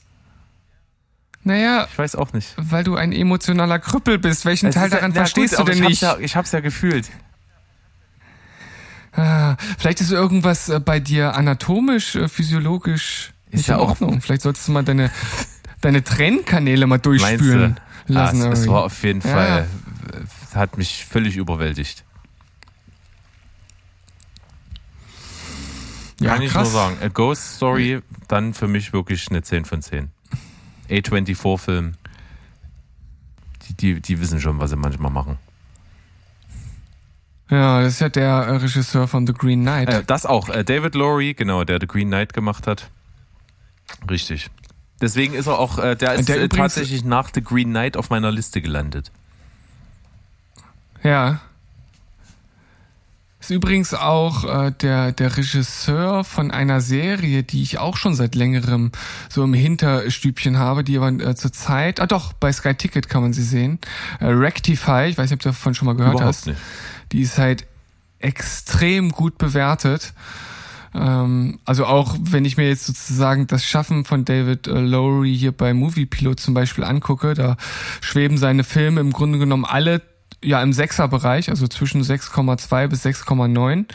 Und äh, Rectify ist bei 7,8 als hm. Serie. Mhm. Vier Staffeln. Es geht um um äh, um jemanden, der wegen äh, Mordes äh, im Knast sitzt und dann nach 19 Jahren aufgrund der Anstrengungen seiner Schwester entlassen wird, aber es immer noch nicht ganz geklärt ist, ob er es nun end, ja, endgültig war oder nicht und es wieder zur Anklage kommt und soll wohl sehr gut Klingt sein. auch gut. Und ähm, ja. Äh, gibt, ah, ich sehe aber gerade bei Sky gerade nur die vierte Staffel. Also, wenn man jetzt sozusagen die ersten drei noch nicht gesehen hat, dann müsste man wahrscheinlich äh, zum Geldbeutel greifen. Hm. Also, natürlich kann ich jetzt A Ghost Story nicht uneingeschränkt jeden empfehlen. Das wäre vermessen. Ja, okay. Ähm, jeder, der A24-Filme mag und dieses Indie-Game mag mhm. und Filme mag, die, die sich einen Scheiß darum scheren, ob das ein Mainstream-Publikum gefällt, sondern wirklich ein Anliegen haben und, und, und künstlerisch, aber nicht zu künstlerisch arthouse-mäßig verkopft sind. Wer sowas mag, der kann auch sicherlich mit diesem Film was anfangen. Und es gibt mit äh, absoluter Sicherheit Leute, die sagen, das ist die langweiligste und belangloseste Scheiße, die ich jemals gesehen habe. Kann ich alles nachvollziehen. Aber der Film entwickelt sich und der hat am Ende so zugeschlagen bei mir, dass, dass ich hm. einfach nur völlig baff war, wie man so ein geiles Ende von dem Film schreiben kann. Oh, Berg, das sind, das sind Worte, die mich triggern. Positiv. Sehr gut. Ja. Das ist. Ja, äh, vielleicht fragt sich auch der eine oder andere immer noch, warum ich jetzt äh, vorhin überhaupt äh, Rectify als Serie hier mit reingebracht habe. Das war so ein bisschen dem geschuldet, was du jetzt auch gesagt hast, ähm, dass halt ja anscheinend auch viele mit seinen Filmen nicht so richtig was anzufangen wissen, denn äh, Ghost Story liegt hier bei 6,5 äh, in der Community-Wertung, also relativ weit entfernt von einer 10. Äh, The Green Knight, den wir beide durchaus, also gut finden. Äh, du, glaube ich, noch deutlich besser als ich, aber ich kann dem mittlerweile auch äh, sehr viel abgewinnen. Ähm, der steht nur bei 6,9. So, ne? Ähm, das ist halt interessant. Also er scheint ein bisschen äh, zu, zu spalten, vielleicht auch zu überfordern, ja. die Leute ne, mit seinen ist, Filmen. glaube ich, auch einfach ein Kritikerliebling. Ich glaube, seine Filme sind alle bei der Kritik ganz gut angekommen. Ja, besser auf jeden Fall als äh, im Community-Schnitt, ja. Ja. Also da ist jetzt, äh, okay, das ist nur eine Pressestimme hier gerade beim bei uh, The Green Knight, der ist bei acht bei den Pressestimmen und bei zwölf Pressestimmen zu A Ghost Story, der ist bei 7,5, also auch deutlich über der Community-Wertung. Ja. ja, du, du, du hast mir Lust äh, auf den Film gemacht, auf jeden Fall. Hatte den auch so ein bisschen im Hinterkopf, immer mal auch gehört gehabt, dass der ja im Grunde genommen genau in diese Richtung geht, die du jetzt beschrieben hast. Also äh, schon was Außergewöhnliches äh, zu sein scheint. Und äh, von daher habe ich da auch Lust zu. Aber ich, ich kann ihn ja jetzt gerade nicht ah, ich schauen. Ich kann ihn ja auch leider nicht ausleihen, weil ich habe ihn auch nur digital besitze ich ihn. Naja, gut, wird sich schon irgendwann die Chance ergeben. Ich warte einfach ab. Fantastischer Film. Und ich, ich wollte sowieso, weil einfach nach The Green Knight dachte ich mir, gut, guckst du mal, was er so gemacht hat. Und dann habe ich den gefunden und habe Casey Affleck gelesen, dachte mir, ja, bin ich, bin ich dabei. Und das ist das Witzige jetzt nochmal, Casey Affleck kommt nicht allzu viel in diesem Film vor. Weil der ist halt am mhm. Anfang da, dann stirbt er und dann ist er natürlich die ganze Zeit da, aber du siehst ihn halt nur als weißes Bettlaken. Ja, wer weiß, ob er da noch überhaupt äh, drunter war. War glaube ich, ja. äh, soll er angeblich ja? gewesen sein, sagen wir es mal so, ja. Okay. glaube ich auch. Es muss auch äh, eine interessante Erfahrung sein als Schauspieler. Ich denke oder? auch, weil äh, wirklich viel mehr als äh, immer in der Ecke vom Raum stehen und zu dazustehen und zu atmen, macht er nicht. Ja. Aber das muss man ja auch können. Witzig hätte ich, glaube ich, gefunden, wenn, wenn nicht Casey Affleck die Rolle von dem äh, im, im, Film gespielt hätte, von dem Mann, sondern, sondern Joaquin Phoenix, weil der, der ist ja im, im wahren Leben mit, mit Rooney Mara liiert. Das hätte ich ganz witzig gefunden. Ah, okay, ja, das wusste ich gar nicht. Ist, ist das schon länger so? Ähm, drei, vier Jahre oder sowas. Ich, ich weiß, was ich total lustig gefunden hätte, wenn, wenn der Geist dann, weil da braucht man nicht so gutes Schauspiel von Ben Affleck gespielt worden wäre. Vielleicht war er in einer Einstellung mal drunter, war so ans Set eingeladen. Komm, willst du mal hier? Oder komm. Das wäre nicht. Komm, das kriegst du auch noch hin. mega lustig, das stimmt. Du altes Wachsgesicht. hm, tipptopp. Ah. Schön. Schöner Abschluss äh, mit einem schön, dass ich hier noch einen Gag landen konnte. ähm, Aber auch schön, dass du einen äh, schönen Film äh, mitgebracht hast, einen besonderen Film, wie es scheint. Und vielleicht konnte man dem einen oder anderen da draußen das ja jetzt auch so ein bisschen näher bringen. Und äh, lass uns mal eine Nachricht da, kommt am besten auf unser Discord-Server. Da können wir nämlich heiß diskutieren und dann reden wir mal über den das Film. Das sollten wir machen. Also ich bin auf jeden Fall richtig gespannt. Ich habe gesehen, äh, unser lieber Freund Sandro hat A Ghost Story auch neun von zehn gegeben. Da bin ich äußerst gespannt, mit ihm mich mal dazu auszutauschen. Ja gut, aber Sandro findet ja auch Star Wars gut. Da musst du immer im Hintergrund, in, immer im Muss Hinterkopf, man im Hinterkopf behalten. das stimmt. Ja. Hm. Gut, Berg, Alter, über zwei Stunden, was, was geht? Ja, war klar, ne? Bei 19 Filmen, drei Serien und bei dir auch mehr als sonst. Das war, das war schon vorprogrammiert fast, möchte ich meinen. Ja, und, und wenn ich mich selbst nicht an meine eigenen Regeln halte, dann ist es natürlich klar, dass das hier aus dem Ruder läuft. Ja, manchmal ist es eben so, wie es ist. Wir können auch nicht aus unserer Haut. Wir versuchen das manchmal. Es gelingt nicht immer, aber immer öfter. Ja, wir, wir gehen halt in der Materie auf. Das, ist, das kann man dann schlecht das steuern. Auch so sein, muss man ja ganz ehrlich sagen. Und ich glaube, ja. uns selber ist das vielleicht ein bisschen unangenehm manchmal, dass wir denken, ah, wir verlabern schon wieder sonst wie viel. Aber vielleicht ist es genau das, was dich da draußen oder dich da draußen dazu bringt, uns zuzuhören. Und mit diesen warmen und sexy ASMR-Worten entlassen wir euch in die Freiheit. Mit Tschüss, Ciao und Goodbye. Bleibt spoilerfrei, ihr kleinen Schmusis. Tschüssikowski. Ja, und